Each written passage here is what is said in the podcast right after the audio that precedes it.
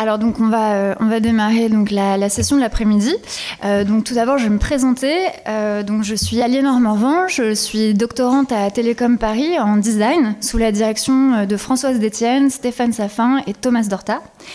Donc ce matin, en fait, il a été question donc plutôt de, donc de, la nature des participants impliqués donc dans la, dans la co-conception donc leur rôle, les attentes qu'ils suscitent. Mais voilà, euh, une fois euh, donc euh, qu'on a identifié les citoyens usagers, qu'on a défini les données à recueillir, eh bien, il s'agit encore de réussir à les mobiliser et à les intégrer au processus de conception, tout en tenant en compte évidemment donc de leur caractère profane, c'est-à-dire non professionnel.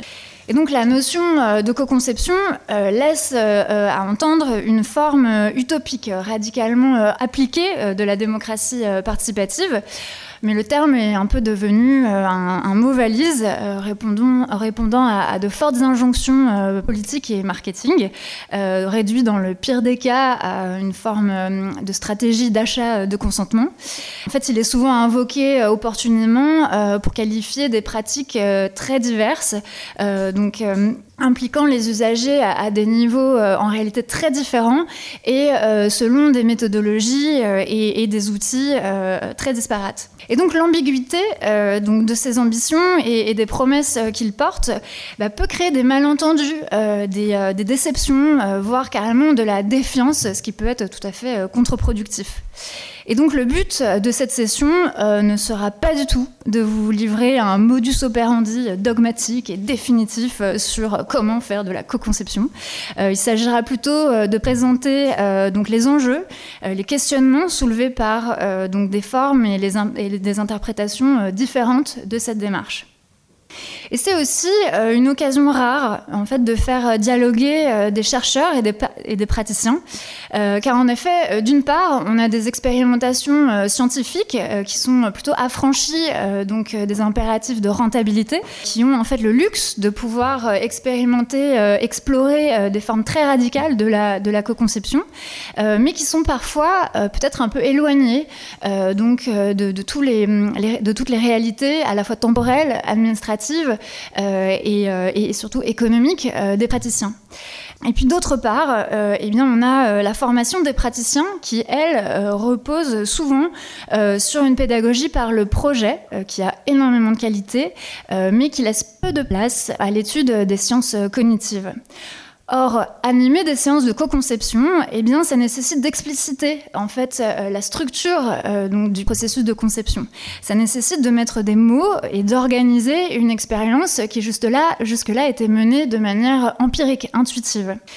Et donc, à travers différentes études de cas, euh, c'est Catherine Elzen, professeure en ingénierie architecturale et directrice du laboratoire Interact à l'Université de Liège, qui nous présentera euh, donc des recherches menées avec Clémentine Schellings, qui est postdoctorante et chef de projet au LEMA euh, à l'Université de Liège également sur des méthodologies employées dans des expériences participatives de Smart City et de Smart Région, notamment en Wallonie.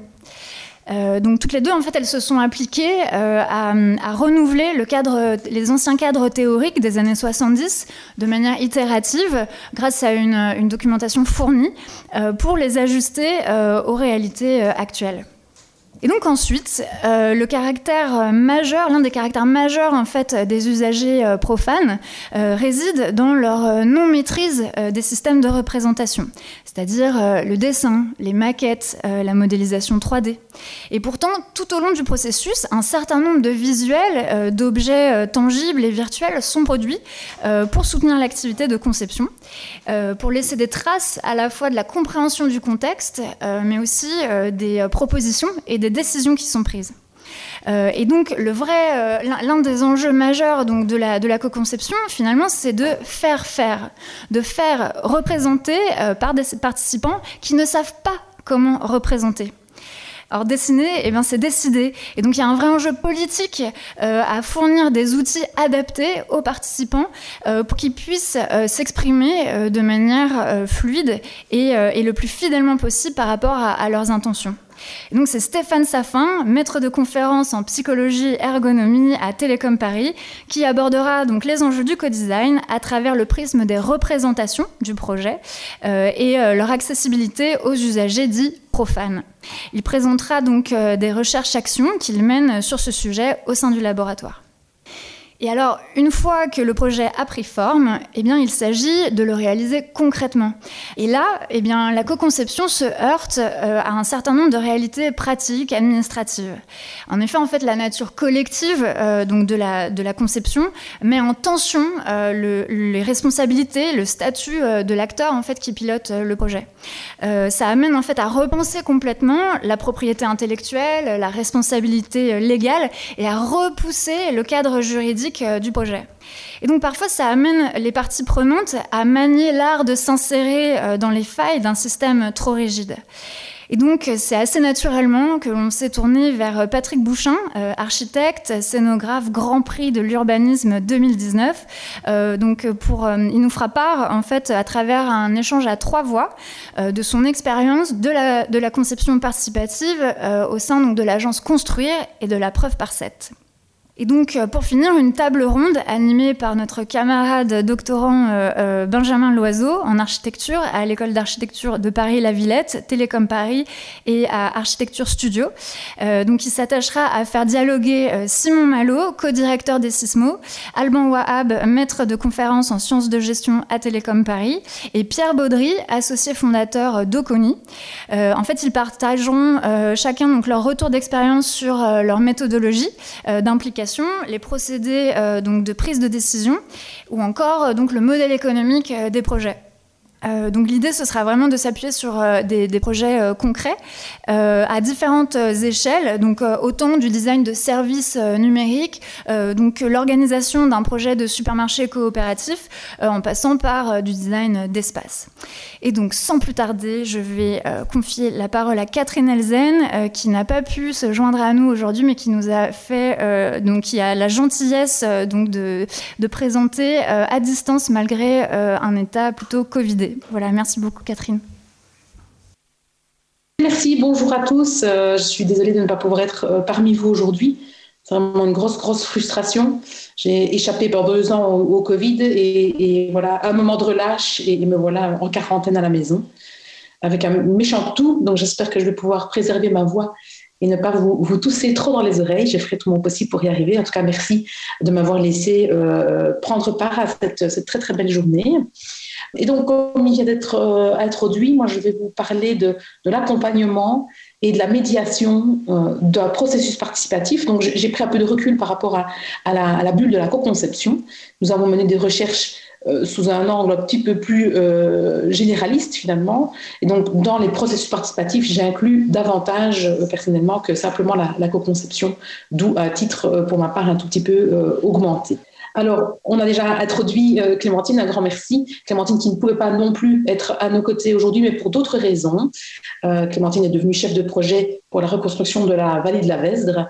Vous savez sans doute que la Belgique a, subi euh, d'assez graves inondations en juillet 2021. Donc, nos meilleurs ingénieurs ont été détachés pour euh, œuvrer à la reconstruction de, nos vallées inondées, dont Clémentine, qui est donc chef de projet, euh, mais que je dois aujourd'hui vraiment citer et dont je dois saluer le, travail, puisque c'est sur base de sa thèse doctorat à elle que je vais construire mon discours aujourd'hui. Donc, elle est bel et bien à part entière co-auteur et co-présentatrice distante de cette conférence. Alors le projet dont il est question, c'est le projet Wally City, c'est un projet euh, FEDER, donc cofinancé par la région Wallonne en Belgique et par euh, l'Européen. Nous avons œuvré pendant cinq ans à une analyse transversale de la participation citoyenne sur euh, différents types de territoires. Nous avons mené une, vraiment une grande diversité de, recherches, aussi bien quantiques que quali, questionnaire grand spectre, entretien approfondi en local, à l'international, benchmark et observation d'initiatives à l'international également. Et ce qui va vraiment m'intéresser aujourd'hui et qui va vraiment, euh, je dirais, nourrir nos réflexions du jour, c'est notre propre initiative où nous avons co-organisé avec quatre villes euh, pilotes euh, sur le territoire wallon une douzaine d'ateliers participatifs et c'est essentiellement sur ces ateliers participatifs-là que je vais structurer mon discours aujourd'hui. Alors, ceci étant, quand bien même effectivement, je vais m'intéresser avec vous à ces ateliers participatifs qui auront été euh, organisés par nos soins en, face à face, euh, gardons quand même à l'esprit que derrière mon discours se cachent aussi des apprentissages qui ont été nourris cette fois d'une diversité d'autres dispositifs euh, j'en invoque quelques-uns ici. On peut parler de, Living Lab, on peut parler de plateforme de e-participation, donc participation en ligne, on peut parler de budget participatif ou de hackathon. Ce sont des dispositifs que nous avons eu l'occasion d'étudier pendant ces cinq années du projet Wall Cities et qui aussi vont colorer les, euh, discussions que je vais vous proposer d'avoir aujourd'hui. Alors la posture que nous avons adoptée euh, pendant ces cinq années, c'est bel et bien une posture de chercheur facilitateur. Alors nous sommes toutes les deux, Clémentine et moi, ingénieurs architectes de formation. Donc en plus de ça, on est, on est conceptrice, on est évidemment au plus proche euh, de l'urbain et de l'habitat mais nous jouions dans le cadre de Wild Cities un rôle davantage de, de chercheuse. Et donc, avec un objectif, finalement, c'était de faire sortir la conception de l'urbain d'une vision exclusivement centrée sur l'objet, sur l'artefact, euh, de dépasser même une analyse opérationnelle des, processus, mais euh, finalement d'aller vers une inclusion des acteurs, quels qu'ils soient, citoyens, euh, commanditaires, chefs de projet, experts, experts de l'urbain, et d'inclure finalement ces acteurs dans une dynamique participative au service de leur territoire, donc au service d'une des quatre villes pilotes euh, qui nous ont accompagnés dans, le, courant de ces cinq années. Donc l'enjeu que nous avons porté, il est bel et bien de l'ordre de l'éthique, à notre avis, hein, comme, proposé par, par. Et Bouscabi veut dire de vraiment travailler euh, la manière avec les citoyens de les réintégrer de manière inclusive euh, aux côtés d'autres acteurs dans le processus de conception. Donc ça, c'est la théorie, d'accord? C'est ce, ce qui nous guide, qui nous motive. Euh, mais, évidemment, il y, a, des mais, et euh, c'est ça qu'on m'a demandé de venir partager avec vous aujourd'hui, c'est finalement lever les coins du voile, révéler les angles morts de ce que peut être aussi la participation quand elle se prend les pieds dans le tapis de la réalité. Et euh, il y a beaucoup de questions qui, nous reviennent, qu'on se posait nous-mêmes, que des commanditaires chefs de projet nous ont posées, que des partenaires villes nous ont posées, que des participants même ont, posé eux-mêmes au fil de ces, de ces initiatives participatives. Je vous en jette ici quelques-unes sous les yeux. Hein. Elles, concernent le qui on recrute, elles concernent le comment, finalement, en tant que chercheur, je, guide et je facilite des processus participatifs euh, et avec quels impacts.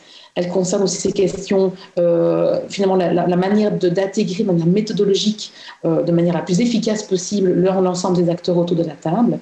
Donc, vous voyez une, vraiment une, diversité de questions qui, malgré l'historique participatif qui nous réunit tous aujourd'hui, qu'on persiste encore à, nous éveiller et à nous, à nous questionner et, finalement à justifier aussi le fait qu'on mène encore des recherches à ce sujet. Alors, je ne vais pas prétendre répondre à, toutes ces questions. Je vais vous proposer en réalité trois axes de réflexion aujourd'hui que je vais précéder d'un préambule. Et le préambule vise simplement à repositionner l'organisation de la participation comme finalement n'importe quel autre euh, projet complexe, holistique, euh, qui, qui doit être géré finalement avec ses risques, qui doit être considéré comme étant associés à des risques et dont ces risques dont il faut finalement les, mitiger. Donc euh, très rapidement avec Clémentine et avec l'équipe, on s'est rendu compte qu'il était inutile d'espérer euh, pouvoir implémenter de manière parfaite le protocole idéal d'une participation ultime, mais qu'il valait mieux en fait simplement accepter le fait que la participation est finalement sujette à énormément de contraintes et que ces contraintes elle s'associe à des risques et qu'il vaut mieux être en, en, conscience, en pleine conscience de ces risques pour pouvoir les gérer au plus près et au mieux. Donc ça, c'est le petit préambule qui donne un peu le ton. Euh, donc non, nous n'avons pas espéré ni rêvé euh, mettre en place des, des, protocoles parfaits. Et si je suis là aujourd'hui avec vous, c'est aussi pour, en toute honnêteté intellectuelle, euh, vous en partager les imperfections. trois axes de réflexion, vous disais-je, hein, pour, structurer mon discours aujourd'hui, euh, qui seront formulés selon trois questions. Première question, c'est finalement euh, l'état d'esprit. dans quel état d'esprit sommes-nous? Et derrière le nous, j'entends chercheurs facilitateurs, j'entends les chefs de projet commanditaires, j'entends aussi les experts de l'urbain et les participants citoyens. Cet état d'esprit est vraiment essentiel parce que finalement, il donne le ton de la promesse qu'on fait miroiter. Chacun des acteurs que je, viens de vous que je viens de vous citer fait miroiter une promesse quand il prend part ou quand il porte un processus participatif. Et on va voir que ces promesses, elles sont de nature à se contredire et à complexifier énormément le processus participatif. Deuxième question qui va nous animer, c'est le qui va participer. Alors, vous avez déjà beaucoup, je pense, euh, élaboré autour de cette question ce, matin, mais je vais me, proposer de, jeter un regard opérationnel sur cette question, en particulier aussi en regard de cette fameuse représentativité hein, auquel nous aspirons tous, mais, dont on va se rendre compte qu'elle est vraiment inatteignable. Troisième question, comment faire participer hein, C'est souvent la question qu'on pose. Mais quelle méthodologie dois-je adopter Quelle épistémologie? Est-ce que je fais de la participation? Est-ce que je fais de la co-conception ou de la co-créativité? Qu'est-ce que je choisis? Comment justifier aussi ce choix euh, Et, on, s'est posé quelques questions, évidemment, hein, aussi au fil du projet à cet égard. Et donc, je vais vous apporter quelques éclairages très modestement eu égard à cette troisième thématique. Première thématique, dans quel état d'esprit sommes-nous? Alors, l'état d'esprit, de la participation citoyenne a pendant bien longtemps été euh, calqué sur cette fameuse échelle d'Einstein que vous connaissez probablement tous, qui a quelques dizaines d'années d'histoire derrière elle déjà, qui se fait un peu poussiéreuse et qui a été d'ailleurs revisitée à de nombreuses reprises. Ce que vous avez sous les yeux là, c'est d'ailleurs une visite supplémentaire que nous avons euh, évoquée avec euh, Clémentine dans le cadre de sa thèse de, doctorat. Et donc, cette, pour faire court, hein, cette échelle, finalement, elle vise à structurer les, différentes formats, les différents formats participatifs selon une espèce de hiérarchie verticale qui tend à, laisser apparaître que les niveaux les plus élevés, les échelons les plus élevés sont l'idéal vers lequel nous sommes tous censés tendre, notamment le, le full control citoyen, tandis que les échelons les plus bas seraient discrédités. On le voit très bien, même à travers les termes que Einstein va utiliser pour qualifier euh, ces échelons inférieurs. Il y a sémantiquement parlant quelque chose de très discréditant. On parle de manipulation, on parle de tokenisme, de placation. Et donc finalement, les choix des mots ne sont pas anodins ici. Einstein nous envoie, il y a quelques dizaines d'années d'ici, un message clair qui est de dire ne vous contentez pas des niveaux inférieurs de mon échelle, vous devez toujours tendre vers un niveau supérieur de cette échelle. Donc ça, c'est un petit peu finalement le, modèle théorique qui, euh, tend à, prévaloir hein, dans, dans, nos domaines, même s'il est remis en question, même s'il est largement discuté et, et, même re-questionné, il n'empêche qu'il tend à colorer quand même l'ensemble de la démarche participative, où on, sent que si on ne va pas vers le total contrôle citoyen, quelque part, peut-être bien qu'on commet une erreur. Donc, euh, on était a priori dans ce train-là au, départ euh, avec, avec Clémentine. Et puis, euh, on s'est heurté à différentes formes de promesses qui nous ont obligés à remettre un petit peu ça en question. Alors ces promesses, je vais un petit peu les structurer euh, sur ce modèle-ci que vous connaissez aussi probablement, le double diamant du Design Council. Euh, première promesse, c'est la promesse du, citoyen expert, expert de son quotidien, expert de son usage, et donc quelque part expert de son espace de problème. Euh, le citoyen serait celui qui est le plus à même de faire part de son expertise du, quotidien. et face à lui, souvent, dans les processus notamment de co-conception, on va trouver des experts euh, concepteurs, des experts de l'urbain, des experts administratifs, des experts de la gouvernance, hein, ça peut être des architectes, des urbanistes, des représentants d'un conseil communal, peu importe. Et ces expertises-là sont plutôt en maîtrise de ce qu'on est capable de faire ou non dans l'espace de solution. Ce que la participation citoyenne promet, c'est la rencontre des deux, c'est-à-dire un espace où, en hybridation, on va pouvoir hein, euh, espérer que le citoyen et le concepteur, le profane et le professionnel euh, travaillent main dans la main à la co-construction de solutions qui tiennent la route. Ces promesses-là, on y croit, on y croit toujours, mais euh, on doit quand même tenir compte d'une promesse complémentaire qui a tendance à basculer, à faire basculer très rapidement le processus, qui est la promesse tenue ou non tenue du décideur.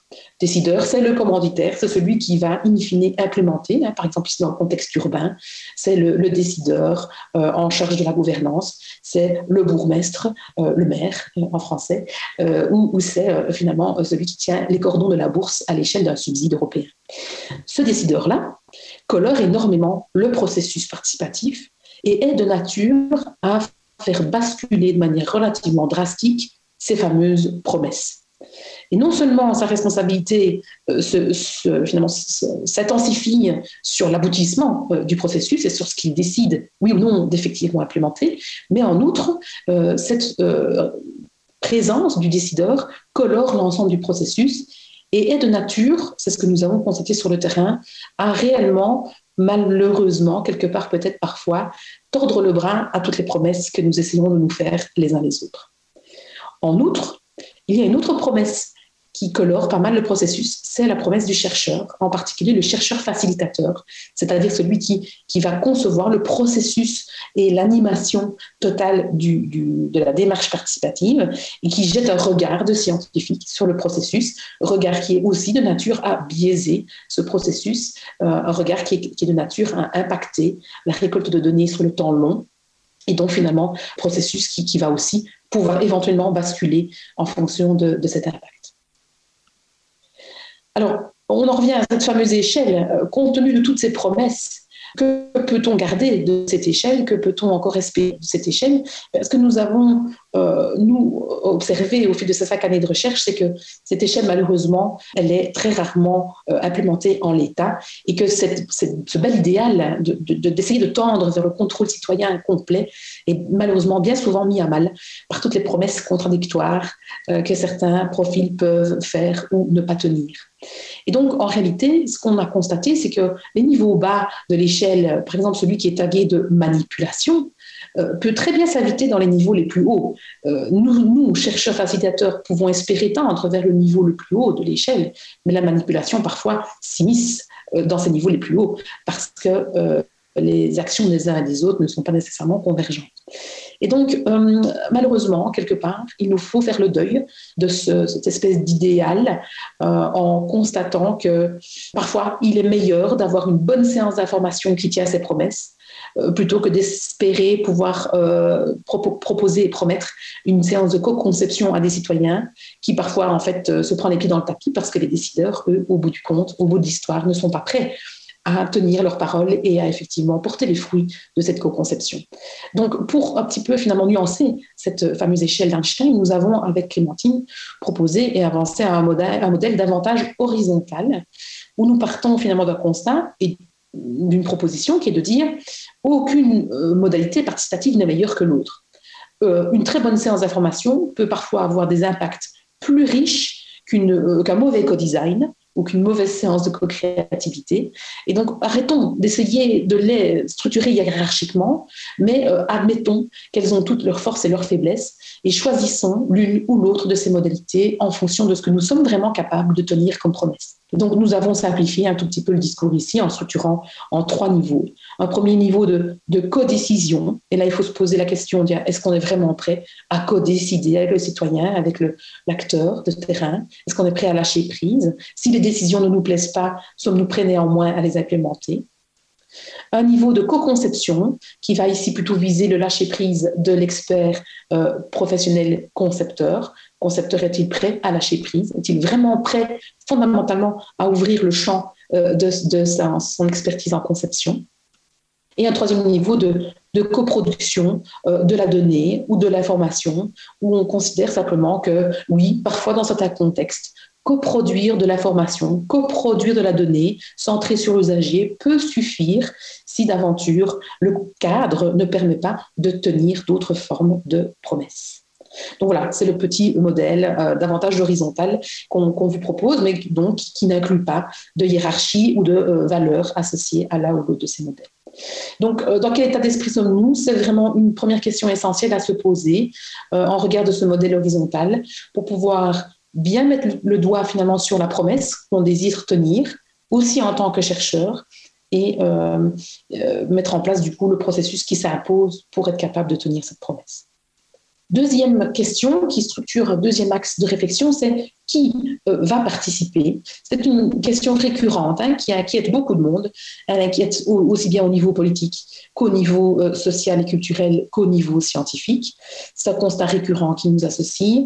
Euh, il est difficile, voire impossible, d'espérer atteindre une certaine forme de représentativité universelle. Et on pourrait se poser la question de savoir finalement pourquoi c'est devenu si compliqué d'atteindre cet idéal. Alors, pour ce faire, nous avons un petit peu questionné avec Clémentine l'historique et la manière dont euh, cet idéal s'est tricoté au fil du temps. Et ce qu'on a constaté dans les écrits, c'est que finalement, dans les années 70, à l'heure de la codécision engagée, les participants euh, qui se réunissaient autour d'une table euh, étaient généralement manifestants engagés, parfois activistes, porteurs d'un message, et c'était ça qui les motivait à rejoindre la table de la participation. Un petit peu plus tard, on a euh, inclus le citoyen aussi et l'acteur de terrain pour ses qualités de co-concepteur, en lui reconnaissant une expertise du quotidien qui faisait de lui un acteur de la conception à part entière. À cela euh, est venu s'ajouter le fameux smartphone qui s'est glissé dans nos poches et qui a fait de nous, qu'on le veuille ou non, consciemment ou inconsciemment, des espèces de capteurs ambulants propres à générer de la donnée, donnée extrêmement riche elle aussi pour le processus de, participation. Et donc, on en est aujourd'hui à un modèle, un espèce de super citoyen qui devrait à la fois être manifestant engagé, expert de son quotidien, capteur ambulant d'accord de partager ces données. Et, toute cette promesse, à nouveau, hein, tous ces modèles s'additionnent et, et, devraient finalement réunir autour de la table des personnes qui euh, accumulent toutes ces qualités. Et laissez-moi vous dire que personne ici, autour de cette table, la nôtre, hein, euh, autant virtuelle qu'elle soit, n'est capable d'assurer au quotidien l'ensemble de ces rôles qu'on lui assigne. Et donc cette utopie du super citoyen est extrêmement fatigante, extrêmement même démoralisante euh, pour les citoyens qui se frottent un petit peu à l'exercice participatif. Et, elle pourrait, de notre point de vue, justifier en partie pourquoi il devient de plus en plus compliqué parfois d'associer autour de la table euh, euh, la diversité de profils qu'on espérerait pouvoir associer. Et donc, pour un petit peu finalement aller à l'encontre de ça, nous, nous proposons un modèle alternatif, qui est le, modèle du citoyen ambassadeur, et qui se propose simplement de dire, OK, oui, nous n'avons pas tout le monde autour de la table, on en est conscient. C'est toujours les mêmes qui sont là, c'est les usual suspects, comme on dit en, en, anglais, qui sont là, qui sont là parmi nous aujourd'hui. Ce n'est pas grave, nous allons l'assumer et nous allons simplement expliciter aux personnes qui sont autour de la table qu'elles ont un rôle d'ambassadeur à jouer. Elles sont là pour faire entendre leur propre voix, mais elles sont là aussi quelque part pour faire entendre la voix de ceux qui ne sont pas là. Et donc, de ce fait-là, on dépasse un peu l'utopie du super citoyen et on, dépasse aussi cette utopie de la représentativité engagée et universelle. Et pour aider le citoyen ambassadeur à porter euh, la voix de ceux qui ne sont pas là, on doit d'abord donner du temps au processus.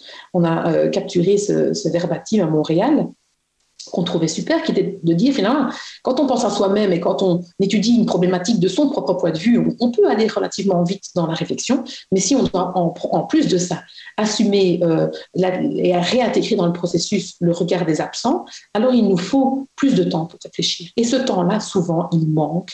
Ce temps-là, souvent, on le réduit euh, à peau de chagrin. On a souvent tendance à concevoir des processus, des animations où en deux heures, on fait faire quatre activités et, de ce fait-là, on se rend pas compte souvent en tant que chercheur facilitateur qu'on met trop de pression temporelle sur nos participants et qu'on devrait au contraire les laisser davantage explorer en prenant leur temps.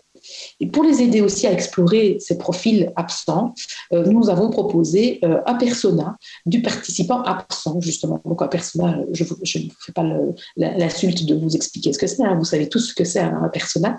Et donc ce que nous proposons, c'est finalement de construire un persona sur base de données réelles, sociodémographiques, partant du constat que certains certaines ne seront pas autour de la table, et finalement, en essayant de recréer des personnages de ces personnages absents, des profils fictifs de, ces personnages absents, on va pouvoir les inclure autour de la table. On peut même symboliquement leur laisser une place assise vide à table, et en positionnant leur persona de manière analogique au cœur de la table, on va sans cesse ramener un petit peu une partie du discours, tout du moins, vers les enjeux portés par ces, ces personnages absents.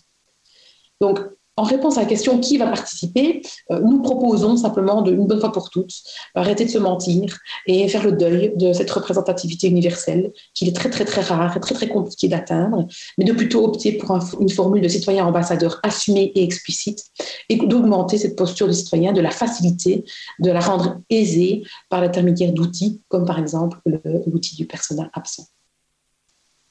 Troisième question qui va euh, m'animer aujourd'hui, c'est comment faire participer, comment participer soi-même. On a très très envie de savoir quelle méthode, quelle, épistémologie euh, choisir. Euh, en introduction, ça vous a bien été précisé. Vous n'allez pas ressortir aujourd'hui, malheureusement, avec une solution et une manière de faire ultime, ça n'existe pas. Mais par contre, on doit se poser quelques petites questions avant de faire le choix et de pouvoir justifier le choix euh, des méthodologies, des outils, des techniques, des stratégies qu'on va implémenter. Les questions sont euh, de trois natures. D'abord, qui va jouer le rôle de chef d'orchestre? À quel moment du processus veut-on et va-t-on faire participer et quelle est la maturité du territoire dans lequel on implémente le processus participatif. Donc trois sous-questions avant de pouvoir rentrer dans le choix euh, finalement d'une posture méthodologique. Qui est le chef d'orchestre? C'est une question importante. Dans l'année 70, souvent, les chefs d'orchestre étaient euh, des décideurs, dans des modèles davantage euh, top-down, où, les chefs d'orchestre étaient les citoyens eux-mêmes, dans, un modèle davantage bottom-up. Mais c'est vrai que le rôle de chef d'orchestre, de la participation, oscillait euh, entre ces deux extrêmes en fonction de qui était à l'origine du processus. Dès l'instant où on a intégré davantage de manière plus récurrente des principes de co-conception, l'acteur du concepteur, et le profil du concepteur est, venu euh, s'asseoir à table et a un tout petit peu euh, épaissi euh, la complexité conceptuelle de ce réseau d'acteurs. Quand on est passé dans les années 2010 à de la coproduction plus intense de données, là, tout à coup, euh, des data analystes, des chercheurs, experts ont été également conviés à la réflexion parce qu'ils devaient tout à coup, euh, il était question tout à coup d'intégrer une grande quantité de données. Il fallait les manipuler, les traiter, euh, les analyser statistiquement. Et donc, le chercheur, hein, sous cette casquette un peu générale, est lui aussi venu se convier à la table de la participation. Puis aujourd'hui, ce qu'on constate, c'est qu'il y a un nouveau métier qui tend à émerger, euh, assistance à la maîtrise d'ouvrage, professionnel de la, participation, en fonction des régions, en fonction des pays, en fonction des pratiques, on l'appelle un peu différemment. Mais il y a effectivement ce nouveau métier qui tend à émerger à la frontière de tous ces acteurs et qui peut être quelqu'un, un profil dont on va se faire accompagner pour finalement un petit peu maîtriser parfois certains aléas de la participation. Donc, il ne faut pas nécessairement se faire accompagner de ce profil, mais il est bon de se poser la question de savoir, suis-je moi-même en parfaite maîtrise du processus participatif? Suis-je capable de l'implémenter? Si ce n'est pas le cas, alors sachez que euh, ce métier-là commence à émerger et qu'il est à votre disposition. Alors, quand va-t-on faire participer? Deuxième grande question. Euh, là aussi, au fil du temps, au fil de décennies, on a vu des tendances qui se sont euh, finalement identifiées dans la littérature et, dans les, études de cas. Euh, on avait cette vilaine tendance à n'inclure les participants que très tardivement, parfois dans le processus. Et puis on s'est dit, ben non, si on veut en faire des co-concepteurs, il faut peut-être aussi les faire venir un petit peu plus tôt, en amont euh, du processus. Et puis au, au, fur et à mesure du temps, finalement, progressivement, on s'est rendu compte qu'il était de bon ton d'intégrer la participation ou la co-conception, euh, peu importe, aussi bien en amont qu'en aval sur l'ensemble de la temporalité du processus, euh, de manière vraiment à, asseoir le processus sur une légitimité centrée sur l'usage. Et donc, se poser la question de savoir quand on fait participer, c'est aussi évidemment crucial pour être certain de prendre euh, le bon chemin euh, méthodologique au moment de, choisir et de euh, finalement concevoir le protocole. Troisième question vraiment importante, c'est la maturité locale, située, territoriale dans laquelle on s'inscrit. je vous ai dit, avec Clémentine, on a œuvré aux côtés de quatre villes quatre villes wallonnes qui avaient des profils extrêmement différents. Et on s'est rendu compte que le passif participatif de chacune de ces villes euh, allait lourdement impacter non seulement notre processus, mais aussi finalement l'output de, de ces processus. Si vous, si vous investissez par la participation à un territoire vierge, qui a peu, euh, voire pas d'expérience préalable en la matière, alors vous pouvez être sûr que vous allez rassembler autour de la table euh, des personnes qui sont curieuses, qui ont envie d'être là, euh, pour qui c'est une nouveauté, et qui donc ont des niveaux d'exigence et des niveaux d'attente relativement bas, et un niveau de satisfaction relativement élevé, déjà a priori, parce qu'elles ont peu d'attentes formulées. Puis si vous vous impliquez dans un territoire où il y a des initiatives davantage récurrentes, ils en sont à leur cinquième budget participatif. Ils ont déjà lancé trois, euh, trois euh, interfaces de e-participation, par exemple. Là, on se rend compte qu'évidemment, euh, ben, les, citoyens locaux, les acteurs de terrain commencent à en avoir un petit peu marre, il hein, faut bien le dire, sont sollicités de manière très, très répétée et deviennent fatigués aussi de ces sollicitations répétées. Leur niveau d'exigence va crescendo parce qu'ils commencent à un petit peu connaître la musique de la participation. Et par ailleurs, leur niveau de satisfaction euh, parce qu'ils ont ces, niveaux d'exigence élevés, tend à, à décroître. C'est-à-dire qu'en gros, ils vous attendent au tournant et ils savent très bien identifier les limites et les faiblesses d'un processus participatif parce qu'ils en ont déjà connu certains et ils ont acquis finalement par cette expertise euh, un regard un peu plus critique sur ce processus. Et puis, euh, au fur et à mesure du temps qui passe, euh, il est de bon ton alors de peut-être diversifier un tout petit peu les initiatives euh, de manière à s'assurer justement que quelque part, on ne va pas répéter les mêmes, erreurs au, fil du temps. Alors, chaque protocole est différent, hein, on est bien d'accord, mais c'est vrai que si on a déjà fait quatre fois un budget participatif, on, est peut-être intéressé à tester un autre, une autre modalité. Et on se rend compte quand on fait cet exercice que le niveau de satisfaction des euh, participants experts tend à, augmenter puisqu'ils sont aussi là, néanmoins, désormais, pour découvrir de nouvelles modalités participatives. Et puis, avec le temps qui passe, dans certaines villes qui sont réellement expertes en participation, on se rend compte qu'avec euh, les initiatives qui sont de plus en plus récurrentes, quoi qu'il arrive, les niveaux d'exigence ne cessent d'augmenter et que donc, finalement, quelque part, les niveaux de satisfaction vont, avoir tendance à, diminuer, constatant certaines faiblesses euh, d'un protocole. Donc, pour répondre à, avant de répondre à la question comment faire participer et comment vais-je choisir mon épistémologie ou ma méthodologie, euh, il faut, à mon avis, bien, euh, bien cerner ces trois, ces trois questionnements. Dois-je tout porter moi-même? Dois-je concevoir moi-même le protocole?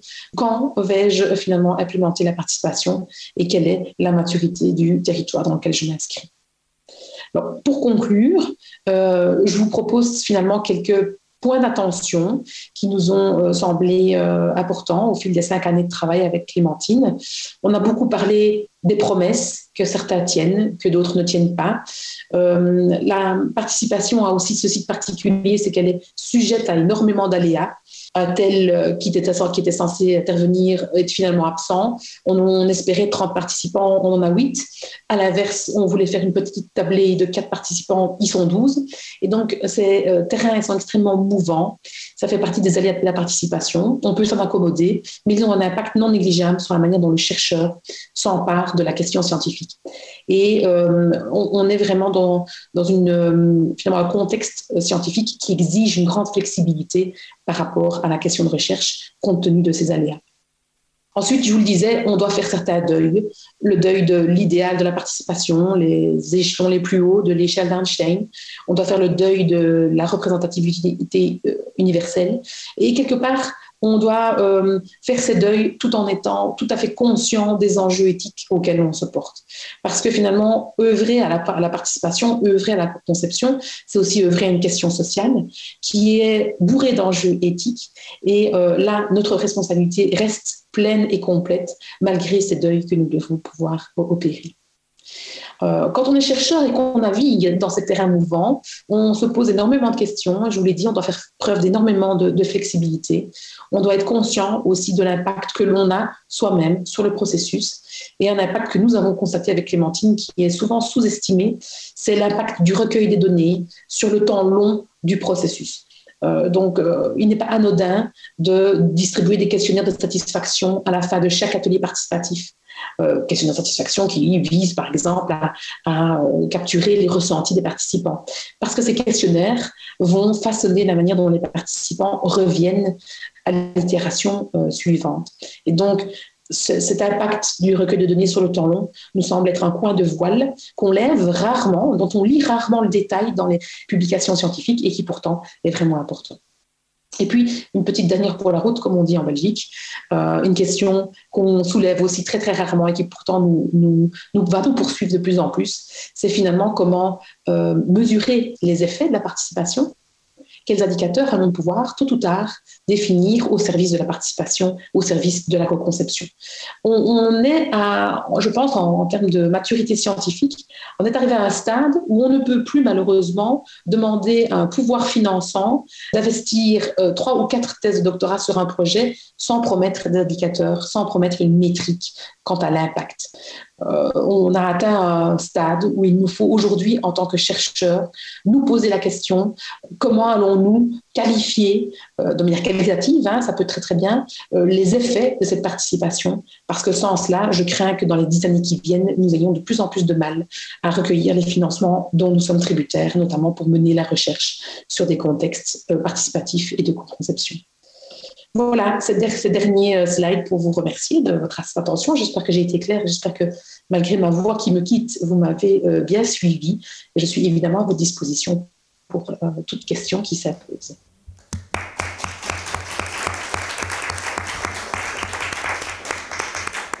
Merci beaucoup Catherine, c'était passionnant. du coup, je vais laisser la place aux questions de, la salle d'abord, puis, puis du, chat. Donc n'hésitez pas à, nous faire part euh, pour, euh, les personnes qui sont à distance de vos questions par écrit. Euh, donc on a reçu une question dans le, dans le chat. Est-ce qu'on épuise la problématique de la promesse en s'en tenant à un enjeu de représentativité, quitte à en faire le deuil? Ne doit-on pas ambitionner d'atteindre la reconnaissance? Excusez-moi. Donc la question par rapport à, la promesse, c'est ça. Euh, bah, effectivement, faire, le deuil, en tout cas, vous l'aurez compris, c'est quelque chose qui nous semble désormais euh, malheureusement inévitable. Euh, faire l'exercice de l'inclusion reste essentiel. Euh, je pense qu'il faut, en tant qu'animateur, facilitateur, organisateur, faire tout notre possible et, donc ne, pas, euh, bien sûr, se reposer sur nos lauriers en se contentant d'une vague, euh, d'un vague recrutement. Mais quand, une fois que tous les efforts ont été déployés pour atteindre la meilleure représentativité qu'on peut espérer, je pense qu'il faut pouvoir simplement admettre le fait qu'on ne parviendra pas toujours à inclure tout le monde.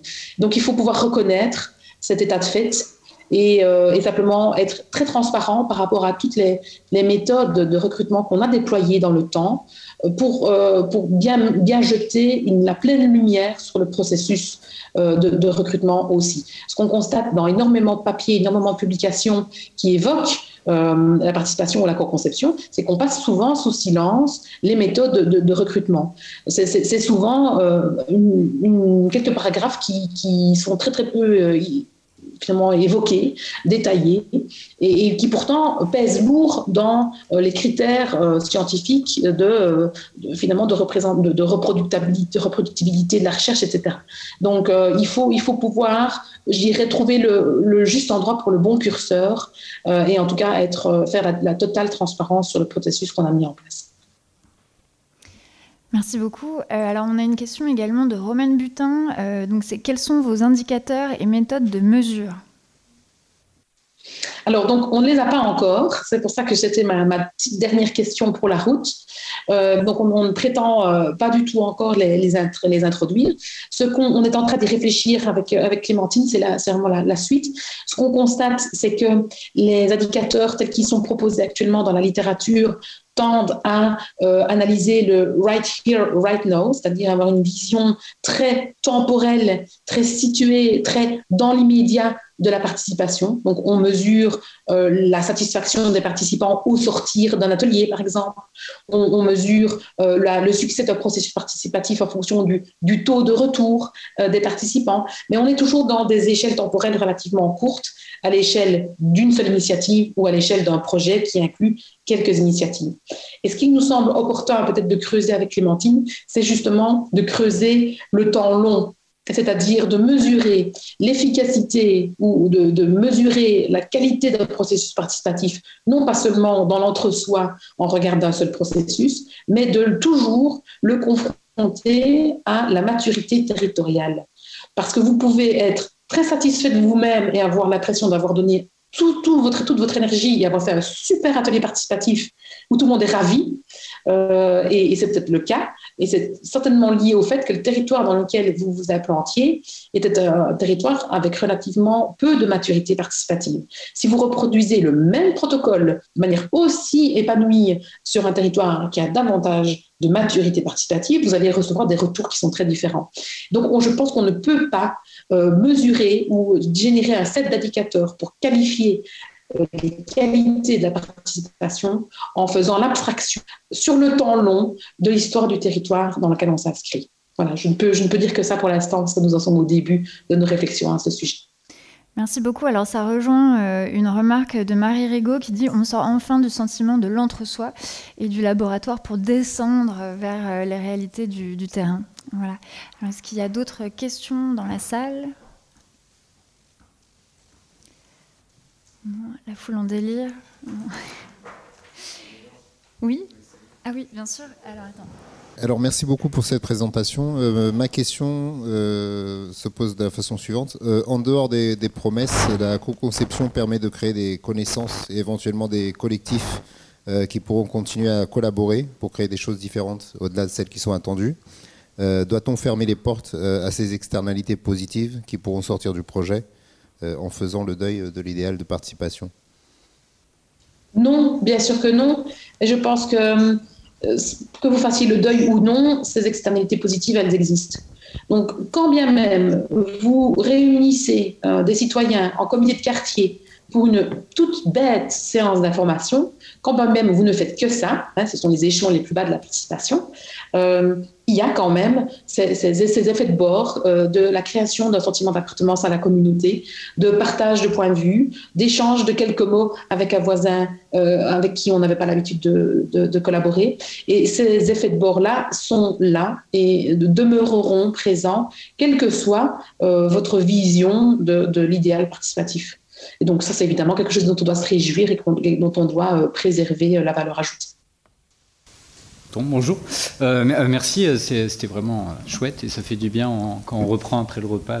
Voilà, un truc hyper vivant. moi, je me posais des questions sur la contribution du numérique à ces questions-là. donc, donc, certes, on est des citoyens, trackers en ayant conscience ou pas conscience, mais après, il n'y a pas que ça. voilà, il y a tout le, il y a tout le mouvement des civic tech avec certains outils très presse-bouton, beaucoup, mais il y a des démarches euh, aussi hyper intéressantes, notamment euh, sur la question de la durée, c'est-à-dire bah, voilà, mobiliser les gens plutôt en asynchrone euh, pour pas voilà, uniquement venir en présentiel. donc voilà, je me demandais si vous aviez testé dans le cadre du terrain que vous, dont vous parlez, un peu cette continuité numérique, et puis et même dans le fond, est-ce que vous y croyez? Oui, tout à fait. Alors, euh, on, a, analysé en profondeur euh, deux initiatives de participation en ligne euh, qui se sont développées sur le territoire wallon en 2017 et, en 2019, si ma mémoire est bonne. on a fait d'assez intenses recherches à ce niveau-là. Ce n'était pas l'objet de ma présentation aujourd'hui, mais nous avons bel et bien creusé cet axe-là également. Et ce qu'on ce qu'on constate, c'est que finalement, euh, il y a une promesse dans ce contexte-là qui pèse encore plus lourd que toutes les autres, c'est la promesse de celui qui est aux manettes de l'analyse des données. Euh, on a constaté en analysant un peu par nous-mêmes les données issues de ces boîtes ID online qu'il euh, y avait un biais de sélection un biais de tri des données et un biais d'affichage pour la, la, séance de vote qui généralement suit la séance de génération d'idées qui était énorme. Et donc euh, là, ce qu'on constate, c'est que finalement, les villes, euh, les comités, euh, les, institutions qui portent en général ce genre d'initiative asynchrone en ligne sont peu au fait de l'impact qu'elles vont avoir lorsqu'elles vont traiter les données et sont peu au fait de, des, biais qu'elles peuvent générer. Je vous donne un, exemple tout bête, parce que j'en ai plein en tête, mais un exemple tout bête. Euh, une, ville wallonne qui initie une plateforme de, e-participation de type boîte à idées.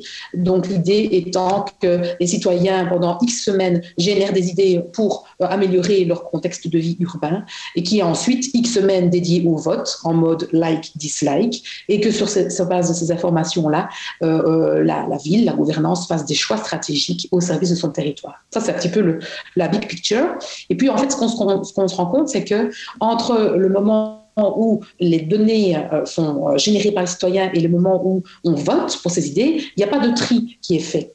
Et donc, il y a 1604 euh, fiches idées qui sont soumises par les citoyens et à aucun moment, on ne s'est posé la question de savoir si parmi ces 1604 fiches idées, certaines étaient en convergence ou en similitude. Résultat des courses, les votes se diluent et quand on fait après coup le calcul, on se rend compte que si on avait pris la peine de fusionner des idées similaires, on aurait pu complètement bouleverser le fameux euh, ranking des 100 idées qui ont reçu le plus de votes. Voilà, c'est un petit exemple tout bête, j'en ai, plein d'autres en magasin, on a, beaucoup écrit à ce sujet, si ça vous intéresse, je peux fournir les papiers, euh, mais, qui euh, témoignent de l'impact incroyable que euh, le data analyst, donc celui qui va analyser la donnée, peut avoir sur le processus à cet égard. Merci beaucoup Catherine. Euh, donc euh, on va, enfin vraiment encore euh, merci pour ta présentation qui était très très éloquente, qui était très enrichissante pour pour toutes les questions qu'on se pose aujourd'hui. donc on va passer maintenant à la présentation de Stéphane Safin, donc qui est chercheur, enseignant chercheur donc en psychologie ergonomie à Télécom Paris et qui va nous parler du co-design à travers le prisme des représentations du projet. Merci. Merci Catherine, j'espère que tu vas bien, que tu souffres pas trop, ça fait plaisir de te voir.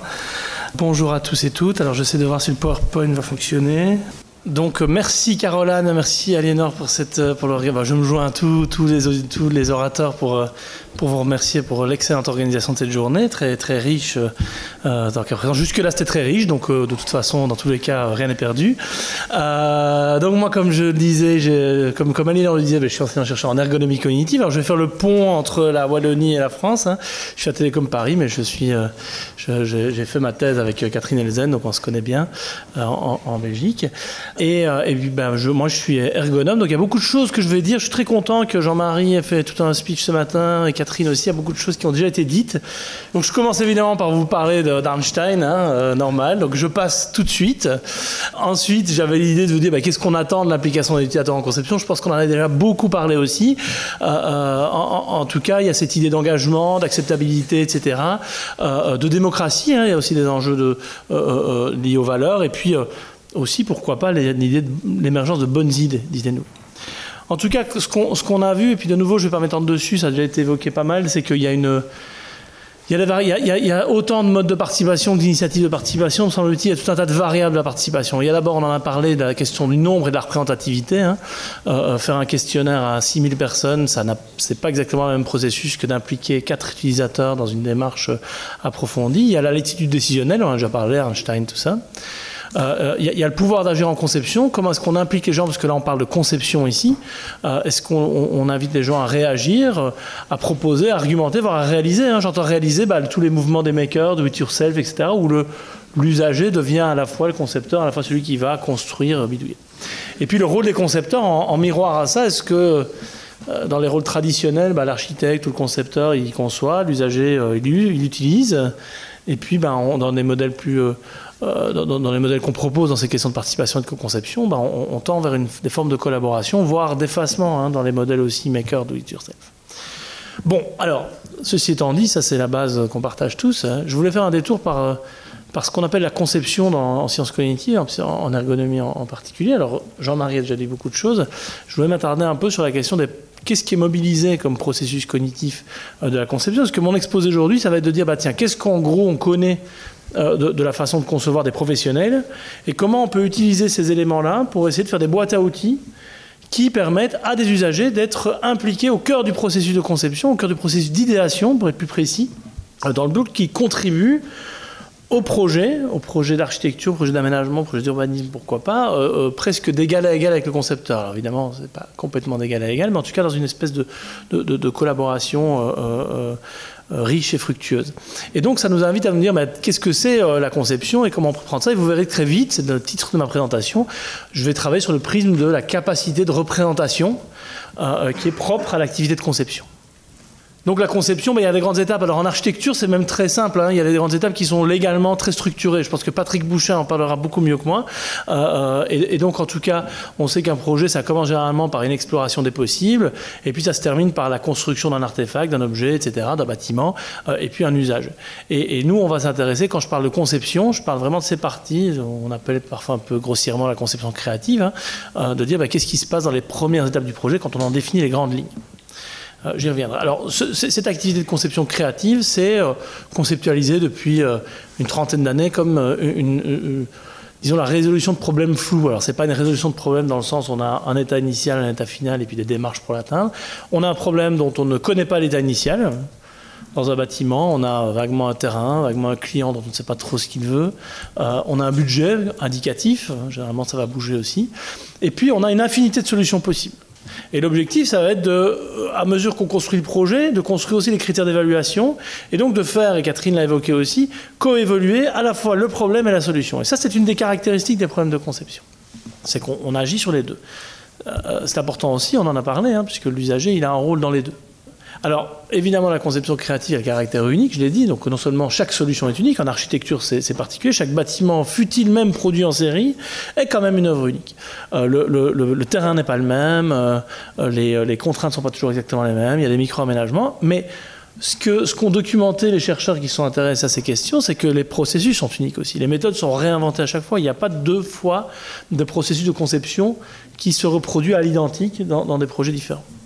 Euh, et puis, euh, là, ça va être le cœur de mon exposé, c'est une discipline, euh, disons, externaliste, j'aime l'appeler comme ça, c'est-à-dire que le cœur de l'activité de conception, chez les professionnels, c'est une activité de construction de représentation. Et Wilhelm Visser dit concevoir, c'est représenter, c'est-à-dire à la fois construire la présentation externe, des dessins, des plans, des maquettes, des modèles, etc. Et puis à la fois, se faisant, se construire ce qu'on appelait a quelques décennies en psychologie un modèle mental, on n'est plus exactement là-dessus, en tout cas une représentation de ce qu'est. Et donc en fait, l'architecte découvre aussi ce qu'il est en train de faire à mesure qu'il le fait.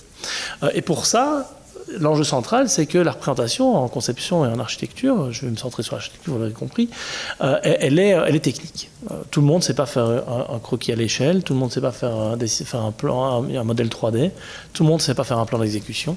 Euh, ça nécessite un apprentissage, et d'ailleurs dans les écoles de design et d'architecture, on continue à beaucoup même dessiner, hein, ce qui pourrait apparaître comme un outil rudimentaire, voire dépassé, et complètement encore au cœur de la majorité des formations en conception si on veut simplifier, qu'est-ce qui se passe en termes de processus cognitifs On peut dire qu'il y a trois grandes familles d'activités. Alors bon, peut-être euh, euh, mon, camarade euh, assis à ma droite trouvera que je vulgarise un peu trop, mais enfin, on peut dire en gros qu'il y a des activités de génération d'idées, de structuration du problème et d'évaluation.